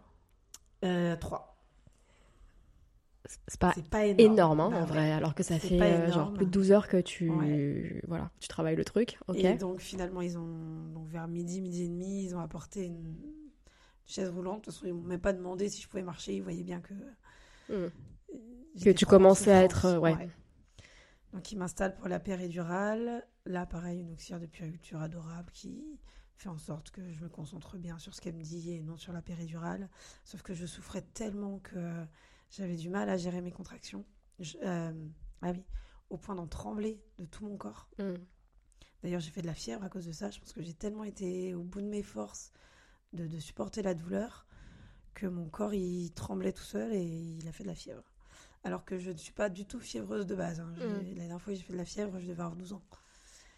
Ah oui, Donc, oui, je, je fais jamais de fièvre. Toi le Covid, il te voit, il te dit ah ouais non. Ouais, j'étais asymptomatique au moment du Covid. Une semaine à la maison sans symptômes. Ok. J'avais un peu euh, honte d'ailleurs. je me disais, je vais pas bosser et je vais bien. Bref, oui, donc euh, faire de la fièvre pour moi, c'est vraiment très étrange. Mais ils sont allés au bout de, ma, de, de ce que je pouvais supporter au niveau de la douleur. Bon, péridurale posée, on sait bien que ça fait du bien, soulagement. Et je me suis dit, ouais, Luna, allez. J'ai posé la péridurale à peu près à la même heure entre Elio et Luna. Et je me suis dit, Elio est arrivé à 19h40. Luna arrivera plus tôt, puisque euh, C'est la deuxième. c'est la deuxième et la péridurale est posée à peu près en même temps. Donc Ouais, vois ouais, ouais, ouais. Elle est arrivée à minuit et demi. Et qu'est-ce qu'elle a fait euh, pendant ce temps? Et ben, ça s'ouvre doucement, Ouais. comme pour Elio. Et au moment où on est à 10, euh, la sage-femme m'au- m'ausculte et dit Bah mince, sa tête est mal positionnée. D'accord. Comment ça? Euh, Normalement, ils doivent présenter le- l'endroit le plus petit de leur tête, c'est-à-dire le haut de la tête. Et elle, elle présentait son front. Ok. C'est trop large. Oh. C'est ça aussi qui faisait que l'ouverture du col se faisait mal parce qu'elle appuyait mal. D'accord. Et ils m'ont demandé, soit on peut vous faire manuellement un retournement de bébé, euh, soit par le ventre. Mhm. C'est pas la partie la plus agréable de ma vie, D'accord. mais manuellement, ils ont essayé de retourner bébé. Ils ont réussi, Mhm. avec les doigts, hein, Mhm. clairement. Ils ont réussi, mais elle s'est remise dans la mauvaise position euh, deux minutes plus tard. Ok. Donc ils ont dit, bah là, euh, on a réussi à la retourner, elle veut pas y rester. Donc euh, euh, j'avais l'angoisse de la césarienne, bah, suite à la césarienne d'Angel déjà. Bah ouais. Et puis euh, j'avais envie d'un bel accouchement où j'ai mon bébé sur moi, que je n'ai pas eu pour Elio. Ouais. Tété d'accueil, rester Ouais. avec elle. Ouais. Donc j'angoissais. Ouais. Et je leur avais dit, hein, ça va être césarienne. Ils ont dit, non, on va essayer voix basse. Donc moi, euh, j'ai tout fait pour que ça passe en voix basse. Et, euh, et ils y croyaient, mais qu'à moitié. C'est qu'au moment où elle est sortie en voix basse, ils ont dit, euh, on savait pas que ça marcherait. on voulait y croire pour vous et ça a marché. C'était là la- une très belle naissance parce qu'au final, euh, la césarienne pointait le, le nez. Ouais. Et- Te pendait au nez. Oui. Me pendait au nez. Et finalement, on a réussi à faire du voix basse. Et je ne saurais même pas dire si elle a eu euh, une petite aide, euh, genre forceps ou ventouse. Je crois qu'elle a eu un tout petit peu de ventouse, mais beaucoup moins violent que pour Elio. Donc ça lui a pas du tout déformé le crâne et c'était pas aussi euh, violent visuellement. euh. Et puis, euh, ce que j'avais pas ressenti avec Elio, c'est que tu te déplaces à droite, à gauche, tu te redresses pour essayer de faire descendre le bébé. Ouais. Et en fait, la péridurale agit en fonction de tes mouvements. Donc, si tu te mets plus d'un côté, tu vas sentir tes contractions de l'autre. D'accord. Parce que bah, le fluide. Se dissout en Voilà. fonction de ta position. Donc, euh, je ressentais beaucoup plus euh, un côté ou l'autre à chaque positionnement. Donc, plus de douleur. Et en même temps, j'ai plus senti bébé passer. Ouais. Ce qui m'a permis peut-être de mieux pousser Peut-être, hein pour la faire sortir malgré une mauvaise position. Ouais. Et euh, mais pareil, personnel médical au top, euh, bien accompagnant. Par contre, j'ai j'ai trouvé le temps très long, j'ai Mhm. souffert. Était j'ai avec toi avec moi. Il tenait comment le coup euh, Enfin, lui, il faisait comment pour t'accompagner? Et même lui-même, il devait être sur les nerfs parce que Ouais. il- voyait pas, le- il Ouais. voyait pas le bout non plus. Et puis, il y a toujours. euh, ils, ils disent qu'ils reviennent dans une demi-heure et en fait, ils reviennent dans une heure. Ouais, ça rend fou ça. Ouais, ils font toujours attendre plus, plus, toujours plus. Ça, c'est. pro- Je sais pas si c'est parce que c'est un manque de per- personnel, mais psychologiquement, c'est hardcore pour euh, la maman qui est en souffrance. Une euh. sage-femme en France, euh, Roy, qui se bat pour euh, une femme, une Ah oui, Anna Roy, oui. Pour, Anna Roy, pour éviter la maltraitance. euh, Bah, en fait, qu'on le qu'on en ait conscience ou non, en fait, le fait de dire je reviens euh, à quelqu'un qui est en détresse Mm. et on revient pas dans le délai. Ouais. Et puis, Garantie. on a l'horloge au-dessus de nous, donc je voyais les heures défiler. Bah ouais. Et je me disais, bon, elle dit qu'elle revient dans une demi-heure. 21h30, elle est là, on va trouver une solution, on va me soulager. on- Il va se passer quelque chose. Et en fait, elle revenait pas. Et nous, on attendait que euh, qu'il y ait des bonnes nouvelles en disant, allez, c'est le moment de pousser. Ou... Et finalement, on a mis les pieds au étrier à minuit. J'ai dit, bah d'accord, euh, je pensais qu'elle arriverait le 21, elle est arrivée le 22. Alors, cette sortie, est-ce que on te l'a posée sur toi? Oui. Ok. On l'a posée sur moi. Elle est restée au moins euh, 10-15 minutes avec la tétée d'accueil. Par contre, elle a pleuré 10-15 minutes. Pleurer, pleurer, pleurer. Mais nous, on était heureux. Donc, on... c'est des pleurs de nourrisson. Donc, c'est pas... Mhm. Pas stressant. On préférait l'avoir pleuré. C'est vrai. pleurer. Complètement. Donc, vas-y, pleure. Euh, elle cherchait le sein. Donc, ça a marché, la tétée d'accueil. Ouais. Euh, Non, c'était un moment magique. Exactement ce que je voulais comme moment. Euh, tous les trois avec bébé, les sages-femmes qui nettoient tranquillement ce qu'il y a à nettoyer. ouais, ouais. Sans que je m'en occupe, je me laissais faire parce que je m'occupais pas du tout de ce qui se passait en bas. Si, la sortie du placenta, c'est jamais drôle aussi quand elle t'appuie sur le ventre. Et il y a une espèce de masse gluante qui passe là. Mais, euh, mais moi, je m'occupais que de mon bébé et de ce moment en famille. Ok. T'es resté combien de temps? Deux heures. Toujours deux heures après euh, une naissance. Ah oui, le truc, l'histoire que tu te remettes de Ouais. ta péridurale, machin. Voilà. Et ensuite, t'es resté combien de temps à la maternité? En fait, Euh, c'était je suis pour. euh, restée euh, cinq jours à la maternité parce que son J0 était à minuit. Donc finalement, on dit qu'un bébé doit Ah. rester entre 3 et 4 jours. Sauf que euh, comme elle est née à minuit, c'était le J0. D'accord. Le lendemain, le J1, J2, J3. D'accord. Et c'est bien parce qu'ils l'ont mise toute belle, toute propre. Elle a pu mettre son premier pyjama de naissance que Elio n'a pas eu. Parce qu'il était tout le temps en couche. Bah ouais. Euh, son petit bonnet de naissance. Au bout de 15 minutes, ils ont dit Bon, allez, on va la peser, cette petite puce. Euh, c'est Dom qui va vers la balance avec euh, une petite Luna. Et je fais Bah alors, combien Elio faisait 3,4 kg. Je me suis dit Oh, elle doit faire grosso modo la même chose. Il fait 4,07 kg. Ah bon? Non, tu rigoles. Allez, donne-moi son poids. 4,07 kg. Elle fait 4 kg. J'ai couru. Ah ouais. Non, ça se voyait pas, elle était grande. Ouais. Mais tu te dis, un bébé de 4 kilos, c'est bien. Parce qu'au moins, si elle perd du poids, bah, ça reste un bébé bien, Ouais, ouais, bien carrément. important, Ouais, ouais. Et t'as sorti ça sans déchirure? Sans déchirure. Ah ouais, moi, j'ai eu euh, beaucoup de chance au niveau. euh, Cool. Ouais. Par contre, j'ai eu d'autres soucis. T'as eu quoi? Euh, j'ai tellement poussé que je me suis fait mal au coccyx. Et dès que je me levais, j'avais des douleurs au niveau de. Bah, tu vois c'est le coccyx? Ouais, Bah, J'avais des douleurs là. bah, c'est horrible. C'est horrible. Et, quand tu dois t'occuper d'un bébé, ouais, assise pour l'allaiter, machin. Dom s'occupait un peu des lieux en extérieur. J'étais toute seule avec bébé. Ouais. Et puis l'allaitement a été compliqué aussi avec Luna. Ouais. Donc euh, les seins douloureux, le coccyx douloureux, dès que tu te lèves t'as mal, dès que tu t'assois t'as mal. Mhm. C'est pas la meilleure période de ma vie. Comment ça se passe quand tu vas faire pipi et, et les selles Euh, ça, tout ça, ça se passe bien, ça se remet en place euh, très bien. Mais c'est vraiment la douleur au coccyx qui me Ok. fout droit. C'est-à-dire Euh, je suis allée voir l'ostéopathe à ma sortie, le lendemain de ma sortie. Ok. Donc, Donc, ça a une duré quatre dizaine. Ok. Ouais. Ok, ok. Mais quatre jours, euh. Et en vrai, on croit que les mobiliers de, l'hôpital sont confortables, mais quand tu rentres chez toi, tu te dis c'est quand même plus confortable. Parce que même assise sur le siège qui me permettait d'allaiter, j'avais mal dans le bas des fesses, alors que sur mon canapé, je ressentais plus de douleur au moins assise. J'ai préféré quand même rentrer chez moi en me disant bon, j'ai mal quand je me lève, j'ai mal quand je m'assois, mais une fois que je suis assise, j'ai plus mal. Alors qu'à l'hôpital, j'avais toujours cette petite douleur euh, euh, qui traînait. Je vois. Et euh, j'avais peur aussi. Avant, on soignait le coccyx en mettant. Les doigts dans les fesses? Oui, Ouais. ça se fait plus du tout comme ça. Bah, en France, plus. Ok. J'ai entendu des histoires, mais d'accord. Ok, toi, toi Eh tu n'as bien, pas moi, eu de. Mon ostéopathe, il a massé au niveau des reins. Ok. Beaucoup massé. Et euh, j'avais encore la douleur en sortant. Il m'a dit si vous l'avez encore dans deux jours, euh, vous revenez me voir. Ouais. Et c'est estompé au, tout doucement au fur et à mesure de la journée, et du lendemain et de la nuit. Ok. Et j'ai plus rien ressenti à ce niveau-là. Par contre, j'ai eu d'autres douleurs qui sont apparues ensuite.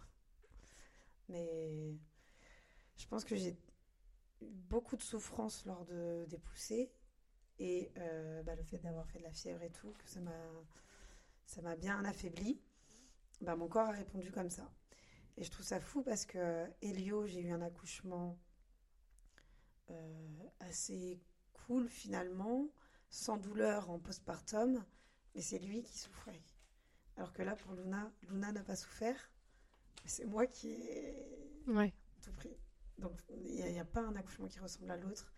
Et c'est pas parce que toi, tu as eu des douleurs qu'une autre en aura en postpartum et inversement. Mhm. Parce que pour Elio, euh, j'aurais presque pu refaire de la gym juste après, tellement j'étais en forme.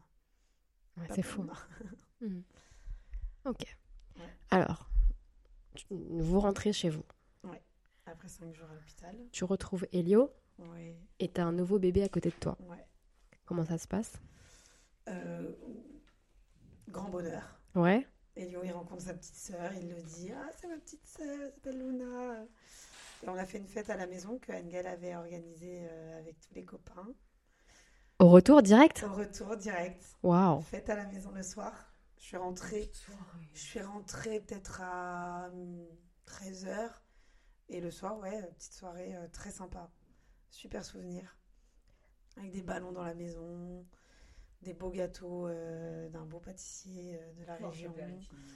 planche de charcuterie fromage à gogo, Plein de cadeaux pour tous le les moment. copains, euh, la famille proche. Très, très bon moment. Et puis les amis qui disent Oh, mais t'es rayonnante, t'es magnifique. Ça fait plaisir d'entendre ça en Bien disant sûr. T'as passé cinq jours à l'hôpital Carrément. tu te sens pas euh, forcément euh, à ton avantage. Mm. Et que là, tous tes copains euh, te complimentent, tu dis Ah, merci, c'est cool. Ouais, trop cool. Et puis tu es content de revoir tes proches. Donc euh, non, très bon moment. Bah, ça fait une fête de naissance, quoi, et vraiment euh, au retour de la maternité. Donc trop cool. Ok. Mais je me revois encore à l'été, euh, au dernier étage de la maison, euh, aller à l'écart, à l'été Luna, et Tiffen venait de temps en temps discuter avec moi, et Luna qui me faisait des crevasses au niveau des seins, alors que l'allaitement d'Elio, c'était très bien, pa- enfin, après la montée de lait, c'était très bien passé. Pour Luna, j'ai eu des douleurs horribles pour l'allaitement. J'ai allaité Elio jusqu'à 5 mois. Luna, je me suis arrêtée à 2, alors que j'avais pour objectif 3. Ok. Mais j'avais tellement mal que. Et pourtant, j'avais beau mettre des crèmes, des machins, des trucs, ça. Ça ne suffisait pas. Donc, euh, J'ai plein de questions là. T'as regardé autant de clips ou pas? Euh, non. Non. Non. Ça m'a pas marqué à ce moment-là. Et puis Luna dormait beaucoup mieux que Elio n'a dormi. D'accord. Elle réclamait pas trop le sein la nuit. Et euh, je sais pas si toi on te l'a dit, euh, faut réveiller un bébé pour euh, lui donner à manger toutes les deux heures. Moi je suis partie du principe que je réveille pas bébé. Bébé dort, je laisse bébé dormir. Moi, elle se réveillait toutes les 3 heures et elle n'était pas allaitée. Ouais. Mais elle se réveillait toute seule. Donc j'ai pas eu à faire ça. Et euh, bah, il y en a qui, normalement pour l'allaitement, on nous oblige à réveiller bébé toutes les deux heures pour qu'il mange, sinon il n'a pas son quota. Moi, je me disais, si elle se réveille pas pour manger, sachant que je voyais bien que la journée, elle mangeait plutôt correctement, je la laissais dormir et je dormais aussi.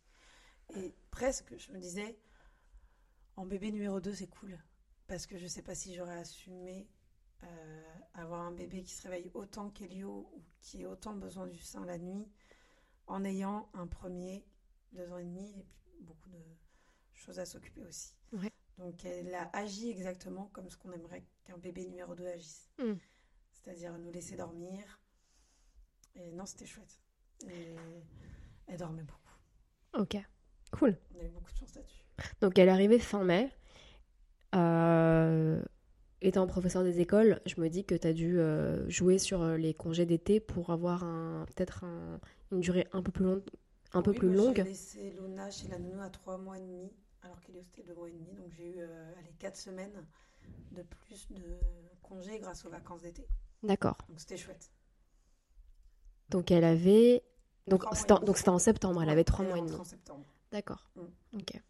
Et là aussi, pareil, tu t'es dit, euh, Ouais. ma place est à l'école, la- Voilà. la, sienne est avec la nounou, ouais, euh, chacun fait ses trucs et on se retrouve dans le bonheur et la bonne humeur. Voilà. Ok. Chacun vit sa petite journée euh, là où il doit être. Ok. Mm. Et les trois premiers mois, du coup, euh, avec Luna et Elio, ça s'est passé comment Cette routine où où il y a cette nouvelle personne, ce nouveau bébé, Ouais. C'est spécial quand tu as un autre enfant euh, à t'occuper avant. qui est, qui est T'essayes de- petit en plus euh, encore. D'accorder du temps, mais comme t'allaites, t'es bloqué. Ouais. Je demandais même à Elio de m'aider, de me donner la pommade que j'avais oubliée là-haut. De... Il allait me chercher des choses parce que vraiment, quand t'allaites, t'es t'es immobilisé. Quoi. T'es- Mm. Euh, et puis une fois que t'as réussi à la mettre au sein et qu'elle t'aide bien, tu peux pas euh, faire 10 000 choses. T'es es comme ça avec ton bébé et, D'accord. et tu bouges plus. Et pourtant, Elio avait deux ans et demi, donc il avait besoin de- d'attention aussi. Bah ouais. Mais ça a été. Et tu vois, quand euh, tu me dis euh, vouloir des photos de la vraie vie, pour moi, c'était la vraie vie. Là. Quand Elio demandait que je l'aide à jouer ou à réparer quelque chose et que j'avais Luna au sein, j'essayais tant bien que mal de, de réparer un jouet, euh, avec mes deux enfants qui réclamaient autant d'attention, et, et je voulais absolument pas qu'Elio pense que euh, le bébé a pris toute la place et que lui, je l'ai oublié. Donc j'essayais quand même d'avoir euh, ce rôle euh, présent pour lui. Équilibré. Ouais. Et ça, c'était pas simple. Jongler entre le temps que tu passes avec bébé. Je lui ai expliqué aussi que c'était un bébé, qu'elle était fragile, elle pouvait pas tout faire. Mm. Lui, il savait aller chercher un livre tout seul, il savait Bah oui. faire des choses seul. Parce qu'il y avait aussi l'en- l'apprentissage de la propreté en même temps, ce qui n'est pas évident non plus pour un petit.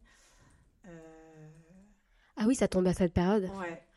Donc, d'un côté, c'est cool parce que tu vas dire, tu t'apprêtes à dire au revoir aux couches, mais en même temps, ça veut dire pas mal de taf et d'accidents potentiels de, de pipi Ouais. ou caca. Changement de ouais. culotte. Ouais. Ok. Alors, j'ai une autre question. Euh, comment t'as fait équipe avec Dom pour euh, gérer les deux enfants? Ou comment vous avez pas fait équipe? Bah là, je dirais qu'on a moins fait équipe. Ouais. Mm. C'est-à-dire Euh, Dom est quelqu'un de très généreux, Mhm. qui aimait beaucoup rendre service. Ouais. Et comme on était revenu dans la région depuis 4 ans, eh bien, il avait de plus en plus de monde à qui rendre service. Et il rendait beaucoup de services le soir. Mais Ok, on dirait, attends, on dirait que tu parles d'un travailleur du sexe ou un truc comme ça. C'est pas du tout ça. Quand tu dis rendre service, c'est genre euh, aider à monter un meuble, réparer une voiture, euh, des choses comme ça. Une voiture, beaucoup. beaucoup Ok. réparer une voiture, D'accord. aller chez des gens parfois pour euh, casser un mur, aider à réparer un tuyau de salle de bain, D'accord. des bricoles. D'accord. Sauf que bah, comme il avait un cercle plus important Ouais. maintenant que quand Elio est né, Il était beaucoup il sollicité. était beaucoup moins présent et il s'est laissé submerger par ça. D'accord. Je crois qu'un soir, j'ai un peu euh, Tapé du poing. Ouais. Ok. une crise. D'accord. Je lui ai dit c'est plus possible là, d'avoir du monde à la maison tous les soirs alors que je gère deux enfants et que moi je suis à peine douchée. Je suis obligée de me stresser euh, pour euh, à 17h être plutôt présentable pour qu'un tel ou un tel montre le voyant de sa voiture. Ouais. Et, euh, et en vrai là j'en peux plus. Mm. Donc euh, il y a eu ce passage là qui n'était pas drôle. Et il me semble aussi avoir pété un câble quand le lave-vaisselle a lâché. Et je me dis, mais c'est fou, il répare des choses à droite, à gauche, partout. Et moi, j'ai un truc qui bug à la maison. Le lave-vaisselle, il fuit de folie. J'ai deux enfants à m'occuper et il n'est pas réparé. Et ça fait une semaine que le lave-vaisselle faisait un bruit chelou. Et surtout, il rendait service à d'autres personnes. Oui, c'est ça. Il a dit, ah oui, je m'en étais pas rendu compte. En effet, Euh, je mets le haut là, je prends mon après-midi, je répare le lave-vaisselle et je reste un peu avec vous. Ouh, soulagement. Ok. Parce que je crois qu'ils ils se rendent pas compte ce que c'est qu'une journée entière avec des enfants. Alors déjà un seul, c'est costaud, mais deux, c'est carrément costaud. Tu disais que euh, pendant la première année avec Elio, c'est vrai que vous étiez parents de Elio, mais le statut de couple était un peu mis sur pause. Comment ça s'est passé avec euh, Luna? Parce que du coup, ça, ça rajoute une personne dans l'équation. Après, après Elio, au bout d'un an, on s'est retrouvés. hein. Ouais. France, euh, on a retrouvé Ouais. notre couple. Ouais. C'était plus euh, la vie intime qu'on avait avant, mais ça on le savait. Ouais. Mais euh, si on a décidé de faire un deuxième enfant, c'est qu'on était heureux comme ça euh, dans notre couple. Ouais. Euh, pour Luna, c'était un peu différent parce que j'attendais plus de responsabilité de sa part en sachant qu'il avait euh, un deuxième enfant. Et quand Luna est arrivée, j'avais l'impression que ça. qu'il se sentait moins concerné par les enfants, qu'il qu'il en avait soupé un peu de, de s'occuper d'eux et de se mettre de côté. D'accord. Qu'il avait envie de se recentrer sur lui, sur ses envies, sur son boulot, sur ses activités euh, en dehors du boulot. Et euh, comme je disais, mon bonheur, une fois que j'ai quitté les enfants le matin, c'est de les retrouver le soir, dans mon foyer. Et j'ai pas l'impression que Dominique ait eu ce sentiment-là. Que quand ils quittent le boulot, ils se disent chouette, je vais retrouver ma famille. Et je pense que c'est à partir de ce moment-là que ça. Il y a eu un décalage. Voilà. D'accord. Elle avait quel âge, Luna? Euh, quand euh, notre couple a vraiment battu de l'aile, euh, trois mois. Ok. Trois, trois mois et demi, oui, c'était à la rentrée de septembre. Ok. Quand il y a eu un. tournant, un tournant, ouais, ok. Mm. Et est-ce que à ce moment-là, tu t'es dit, bon, bah, peut-être que je vais pas continuer de faire ma vie avec lui?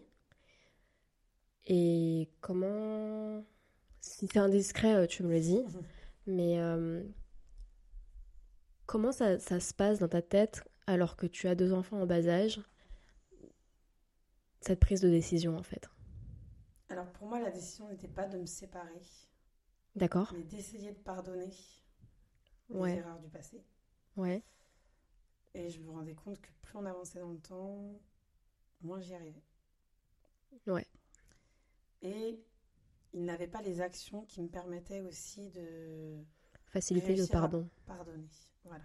Ouais. En montrant de la présence, euh, de l'empathie, parce que j'ai eu des douleurs à ce moment-là aussi. euh, euh, je sais pas si je t'en ai pas déjà parlé, mon problème de santé, là, le psor- euh, rhumatisme psoriasique. Ouais. C'est à ce moment-là qu'il est apparu en septembre. Et euh, j'avais du mal à monter les escaliers, sachant qu'on a trop- deux étages. Ouais. J'ai pas eu l'impression qu'il est vraiment, euh, qu'il m'ait vraiment soutenu à ce moment-là et pris bébé quand euh, je grinçais des dents en descendant les marches avec bébé. Ok. Et c'est ces petites choses-là du quotidien, euh, ça, ça fait que j'ai pas réussi à pardonner les erreurs du passé. Mhm. Et notre couple s'est essoufflé comme ça durant toute l'année. D'accord. Euh, je sais pas qui a mis le mot divorce le premier. Je saurais même pas dire si c'est lui ou moi. C'était encore une dispute au lit. On se disputait jamais devant les enfants. On voulait pas de ça. On attendait toujours qu'ils soient endormis pour euh, parler de nos problèmes de couple ou, euh, ou à la sieste parce que euh, je voulais pas que mes enfants nous voient euh, être en désaccord l'un l'autre. Et c'était souvent avant de se coucher qu'on sortait les, les problèmes. Ok. Sauf que bah ils réagissaient pas du tout comme j'aurais aimé qu'ils réagissent. Ok. Ce qui a fait que Ok. ça s'est soufflé. D'accord. Bon bah merci pour ta transparence. Mm. Et euh, comment ça va un an après? Mieux. Ouais. Ouais. Luna a deux ans maintenant. Ouais. Ça fait un an qu'on est séparés, Ouais. tout pile. C'était en août dernier. C'est vrai. Euh, c'est pas facile et en même temps, il y a des choses qui sont beaucoup plus faciles. Toutes les choses qu'on peut reprocher à son conjoint de ne pas nous soutenir, et ben on n'a plus besoin d'attendre ça de l'autre. On a un point en moins dans la tête. Ouais. C'est si tu veux que ce soit fait, c'est toi qui le fais. Mm. Si tu veux que ce soit comme ça, c'est toi qui fais comme ça. Mm. Et t'as pu attendre quelque chose de quelqu'un. Et ça, c'est un côté agréable quand même. De te dire, euh, c'est moi. Et c'est très bien comme ça. Je comprends. Donc là, maintenant, j'ai une vie avec mes deux enfants. L'année dernière, j'avais une vie avec mes deux enfants. Et c'était comme ça. Euh, ils rentraient à 19h, ils mangeaient euh, avec nous. Et c'était un peu un rituel, mais en ayant des horaires quand même plutôt cool l'après-midi, on se retrouvait à 17h, mais on n'était pas ensemble à 17h. Moi, j'étais avec les enfants. Et quand je lui ai dit que ça me faisait penser plutôt à une babysitter de tes enfants, il dit Bah non, t'es pas leur babysitter, t'es leur maman. Bah oui, mais j'aimerais bien être leur maman et toi leur papa. Et qu'on soit ensemble, tous les quatre. Ça me faisait un peu mal au cœur, ça, qu'il n'ait pas ce besoin d'être avec eux, avec moi. Mhm. Je sais pas. Peut-être ailleurs. Ok. Euh, il s'est passé quoi la première année de Luna de notre côté là? On était enceintes en même temps aussi. Hein. Les trois personnes Bah autour de oui. cette table, Anne-Gaëlle, Gwenaëlle et moi. on- en octobre, toi en novembre. Ouais. Ça, c'était incroyable aussi. Et puis, en fait, moi, de voir. Parce que Luna et Victoria, elles ont quoi? Elles ont 5-6 mois d'écart. Six mois d'écart. Ça me permettait aussi de me dire ok, c'est c'est moins d'un an, c'est moins d'un an et elle sera comme ça. Parce que l'été dernier, je voyais euh, Luna marcher dans ton jardin, aller choper des chips et les manger toute seule, alors que Victoria, à l'époque, elle s'étouffait avec un morceau de biscuit pour bébé et ça me faisait beaucoup stresser. Donc je me disais, ça va passer, ça va passer ça. Ouais. Donc ça m'a... tout passe. tout- Tout passe. Tout passe. Mm. Mais... Mais sur le moment. sur le c'est long. dur. Alors, les questions de conclusion, euh, un peu pour euh, résumer ce qu'on a, ce qu'on s'est dit là pendant les 2 heures et 16 minutes d'enregistrement. Euh, c'est quoi les moments les plus difficiles qui te viennent euh, à l'esprit si tu estimes en avoir eu pendant tes deux premières années zéro? Non, tes deux années zéro. Le sommeil d'Elio, les quatre Ouais. premiers mois, Ouais. très hard. L'allaitement, que ce soit Elio ou Luna, Elio, c'est le début de l'allaitement qui était très dur. Ouais. Et Luna, c'est tout l'allaitement, les deux mois d'allaitement qui ont été horribles. Euh, sinon, dans son parcours de Zero to One, euh, Luna, elle a été plutôt mignonne. hein. Mm. Euh, quand on est parti à Arcachon, elle a dormi tout le long dans le dans l'écharpe porte-bébé. Quand on a fait Disney, elle a dormi toute la journée, elle se réveillait même pas. Euh, Ouais. Elle avait deux mois et demi. Euh, elle a eu des moments hyper cool. Mais c'est souvent quand on est en sortie que les bébés font des cacas de, de dingue. Euh, on est allé au zoo, euh, Luna avait peut-être deux semaines. Et euh, pareil, hein. Elle s'est tachée partout alors que j'ai mis un beau pyjama que j'adorais. Obligée de la changer. Mais cette fois, j'avais les rechanges, puisque c'est moi qui avais fait le sac. Après, sur le sac à langer, moi au début, je n'osais pas laisser Thomas faire le sac à langer. Et il m'a dit, mais si tu me laisses pas faire, je risque pas d'y arriver. Bah, c'est ça. Et c'est vrai. Il faut accepter que l'autre se trompe, que l'autre euh, oublie. Et puis, ben, tu le mets face à ses oublis. Et la fois d'après, ben, il n'oubliera voilà. plus parce qu'il se souviendra de la galère. Et Dom, il a, il, il a complètement avoué que c'était lui qui avait mal fait le sac à langer et il a fait demi-tour. Il a perdu une demi-heure au lieu d'être une demi-heure à la piscine avec nous. Il a perdu une demi-heure à faire l'aller-retour. Alors que bien sûr qu'il faut mettre des changes. En plus, ça prend pas de place. Il faut mettre des changes dans le sac à langer. Mais aujourd'hui, Thomas, il fait des sacs à langer top. Alors, juste, il oublie de remplir la gourde. Mais la gourde est présente. Il reste un petit fond d'eau. Mais la gourde est là, le, euh, euh, les casquettes, euh, la crème solaire, les couches. euh, et il s'est trompé, une bonne paire de faits, le goûter, pomme-pote, petit gâteau. Ouais, ouais. Non, non, il pense à tout. Le petit sac au cas où il n'y ait pas de poubelle autour et que la couche soit vraiment nauséabonde. non, non, maintenant il oublie rien. hein. C'est top. Comme quoi, on Il faut, faut laisser faire. Faut laisser faire. Faut. Je pense que euh, on arrive à ne rien oublier, mais euh, mais faut laisser le conjoint se tromper. Sinon, il risque pas d'y arriver et de te décharger mentalement. Non, mais c'est vrai. En fait, quand j'ai fait l'épisode avec toi, Anne-Gaëlle, j'avais pas encore structuré le, le déroulé des questions et du coup, je vais en profiter pour poser la question à toutes les deux. Mais est-ce que vous vous êtes pris des remarques euh, ou des commentaires euh, non sollicités de la part de vos entourages ou de gens euh, dans le bus Ah Non, vous prenez pas le bus. Dans, les... dans des endroits publics, etc. Moi, j'ai pas pris de remarques. euh, peut-être que c'est des, remarques comme ça qui vous en avez pas rendu compte, mais... Peut-être juste euh, maman, quand je lui ai dit qu'Elio s'appellerait Elio, elle m'a dit bah c'est pas grave, on va s'habituer. On embrasse Jacqueline ou pas Oui, on embrasse Jacqueline, elle nous fait rire avec ses... Et maintenant, elle adore le prénom Elio, mais sur le coup, euh, Bah, euh, moi, c'est pareil. Hein, pour Armand, elle m'avait dit j'aime pas trop la période bébé. Ben désolé, on peut pas skipper ça quoi. ah oui. Oh, euh, j'aime bien qu'à partir de deux ans. oui. Et pourtant, quand elle les voit tout bébé, elle les prend dans les bras, elle les adore, elle les renifle, elle les, elle les cajole. euh. Mais elle aime bien dire qu'elle aime bien le après deux ans. Peut-être que j'ai eu des remarques, mais comme ça me passait au-dessus, ça c'est pas resté ancré dans ma tête en fait. De, les, choses que les gens pouvaient penser, bah ça me, ouais, ça me passait au-dessus parce qu'on a chacun notre façon de voir les choses. Et après j'avais pas mal de mamans autour de nous, donc plutôt bienveillantes en disant chacun fait comme il peut, chacun fait euh, fait de la meilleure façon possible pour euh, pour son foyer. Des mamans elles se disent je vais, je vais rester avec mon bébé pendant un an et elles pensent que c'est ce qu'il y a de mieux à faire pour leur bébé. Génial. Elles ont bien raison. Et puis d'autres se disent qu'elles doivent d'abord s'épanouir en tant que professionnelles pour, euh, pour être bien après quand euh, tu retrouves le bébé le soir. Très bien aussi. Et je pense que s'il y avait des réflexions, moi, ça m'est complètement passé au-dessus. Du coup, j'ai pas retenu du tout. Aucunement. Non, pas de réflexion. Ou sinon, euh, comme euh, RAB. Et puis, euh, j'étais tellement en accord avec ce que je voulais et ce que je pensais qu'on peut me dire tout ce qu'on veut. Euh, si on me dit, oh, tu fais pas des compotes maison, bah non, j'ai décidé de faire des compotes. ah oui, ça, si, euh, effectivement. on Oui. Ouais. Euh, moi, j'étais tellement en accord avec euh, mes choix que ça m'atteignait pas du tout.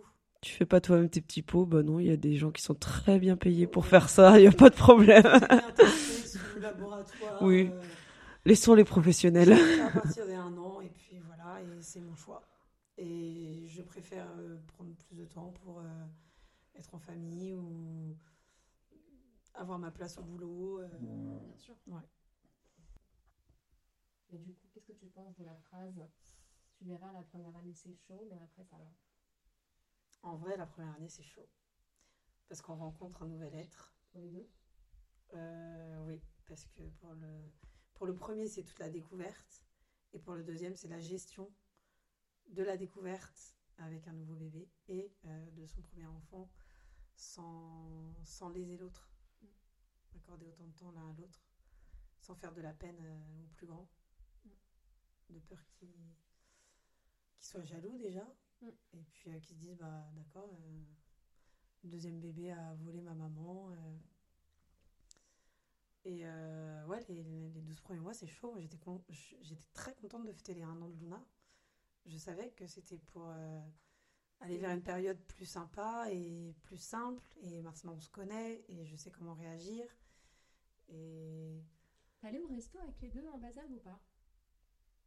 Euh, oui, oui, Quand Luna avait moins d'un an, t'y allais oui. On a fait un resto à Paris avec euh, Luna, bébé, Elio, Armand. On était cinq adultes et trois enfants, du coup, ouais. Ah oui, je me suis jamais empêchée de faire des réseaux. Euh, les écrans sont nos amis, mais je, vois que finalement ça va. Je les utilise pas tant que ça. C'est vraiment fin de repas si jamais on s'attarde Ouais. sur le dessert et que. Ça, euh, surtout, euh, pour avoir une conversation longue. Et pareil, je, je me moque éperdument de ce que les autres peuvent penser si je mets les écrans à mon enfant. Je sais ce que je fais dans mon quotidien, je sais ce que j'autorise.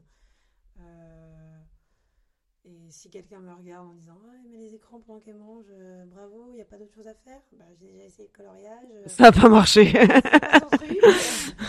si un petit pas de patrouille peut me permettre d'avoir une conversation de 20 minutes, et ben je lui mets pas de patrouille, grand bien me fasse. et je me moque éperdument de ce qu'on peut penser à ce moment-là. Et je sais que mes enfants sont pas Accro. accros aux écrans et que c'est même un plaisir pour eux de se dire Oh, on va au restaurant, je vais avoir le droit à mon petit dessin animé. C'est un plaisir. Tant que c'est mesuré, tant que c'est borné, ça passe. Et c'est pas comme si on les installe au restaurant, bim, euh, écran. On les sollicite, on peut discuter avec eux, on sort des coloriages, des jouets.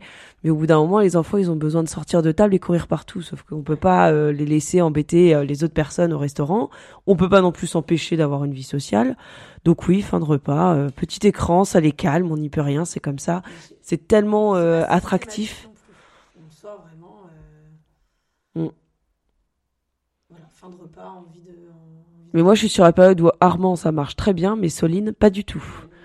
Elle sent euh, deux minutes, ah c'est rigolo, euh, et puis hop, elle passe à autre chose et elle est de nouveau hyper euh, active. Mais elle est bien cette période où ils sont un peu intéressés par les dessins animés. Euh, oui, c'est un peu pratique. J'aime bien. à partir de deux ans et demi à peu près. Ah ouais? Je vais peut-être essayer trop trop avec Soline alors, parce que là on est à Ricky Zoom aux motos Armand. Peut-être que ça l'intéresse pas les motos. À voir. Mm. Ouais.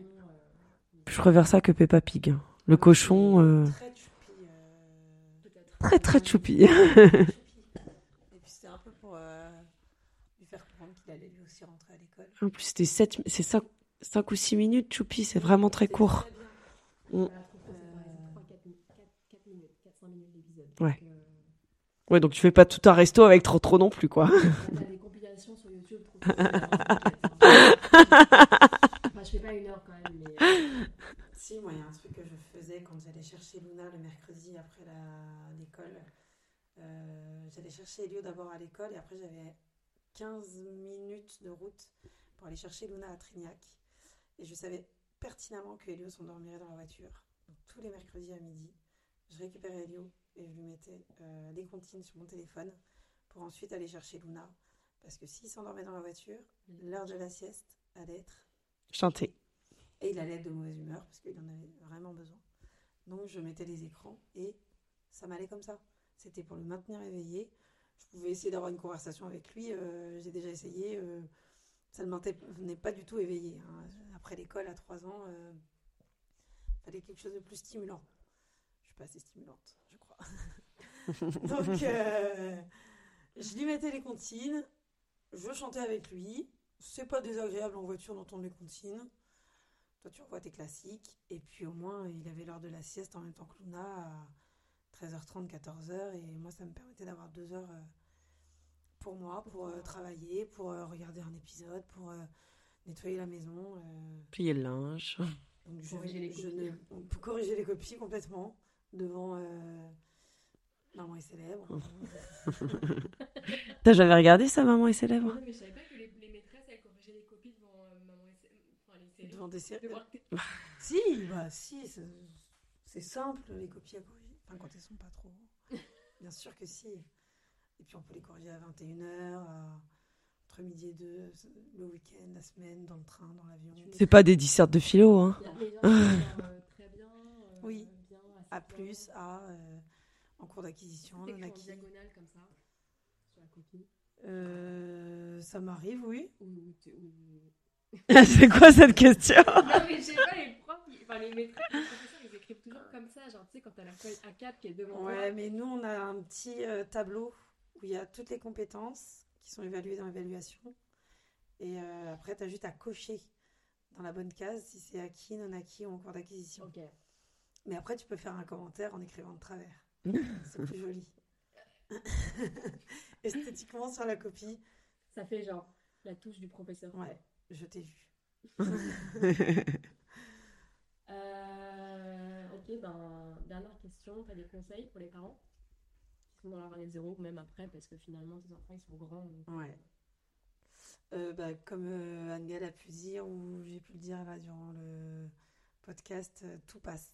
Il faut être patient et, et, et continuer à être sûr de ce qu'on veut inculquer à nos enfants euh, en se disant, là dernièrement j'ai eu une crise de Luna pour manger ses- son repas, c'était même pas euh, juste le poulet ou juste les petits pois, c'était tout le repas qu'elle voulait pas manger. Et j'ai tenu bon jusqu'à ce qu'elle puisse manger trois cuillères de son repas. Donc elle a fait une crise pendant une heure, Genre, elle a crié. euh, crié sur sa chaise haute et je lui ai dit tu ne sortiras pas de ta chaise haute tant que tu n'auras pas mangé trois cuillères de ton repas. Et je sais que c'est dur, moralement c'est épuisant pour moi, mais je suis persuadée qu'en lui imposant une rigueur, on va dire, alimentaire, ça me permettra ensuite d'avoir du positif. Et je l'ai vu avec Elio.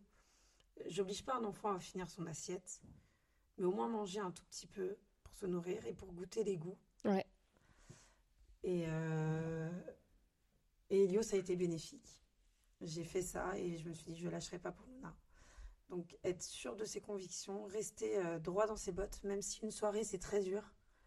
Il faut se dire que c'est pour euh, presque toute une vie de plus facile. En, étant sûr de, de ce qu'on veut et de... Et tenir sa parole. Enfin, tenir ses. Oui, Hmm, oui, oui, oui. Ouais. Tenir ses engagements complètement. Je t'ai dit que tu mangerais trois cuillères de, de petits pois carottes et poulet. Tu vas manger les trois cuillères parce que je l'ai décidé, c'est bon pour toi, c'est bon pour ta santé. Euh, tu ne sortiras pas de la chaise tant que tu n'auras pas mangé tes trois cuillères. Ok. Et j'ai gagné. Alors, on est 15 ans plus tard. Luna et Elio tombent sur cet épisode. Qu'est-ce que tu as envie de leur dire? Que c'est le plus beau rôle de ma vie. Que j'adore ça être maman. Que Même quand ils seront ados fort et... et que je regrette rien. Bon, Angel, je t'ai pas posé la question à toi. Armand, dire à Armand et Sophie- Armand et Soline, ils tombent sur cet épisode. Donc, ils ont eu la foi parce qu'ils ont écouté 2h40. Alors déjà, j'espère qu'Armand dort enfin seul dans son lit et ne vient plus rejoindre papa, maman. Parce que ça fait trois ans qu'il nous fait galérer avec son sommeil. Ouais. Voilà, donc j'espère qu'à 15 ans, il dort tout seul. Et on a promis avec son papa qu'à tes 15 ans, on viendrait nous dormir dans ton lit toutes les nuits. Et quand tu auras des copines, on t'embêtera. Donc j'espère qu'on a tenu notre promesse et qu'on le fait. Que bah, les avoir dans nos vies, c'est euh, c'est ce qu'il y a de plus beau, c'est sûr. Et avec, on les aime fort, tous les cinq. Bah, merci les filles. Vous répondez pas? Non, j'arrête. Voilà, j'espère que l'épisode vous a plu. Si c'est le cas, n'hésitez pas à mettre 5 étoiles sur vos plateformes d'écoute, ça m'aide pour le référencement. Si vous souhaitez soutenir le podcast sous forme de petit café, même un seul, il y a le lien Buy Me a Coffee en barre d'infos. Vous pouvez aussi suivre les coulisses du podcast sur Instagram, at 021podcast avec un underscore entre chaque mot. N'hésitez pas à le partager à vos proches, à vos potes qui sont dans leur année zéro et aux personnes qui n'ont peut-être pas compris pourquoi vous étiez moins dispo après la naissance de votre bébé. Bisous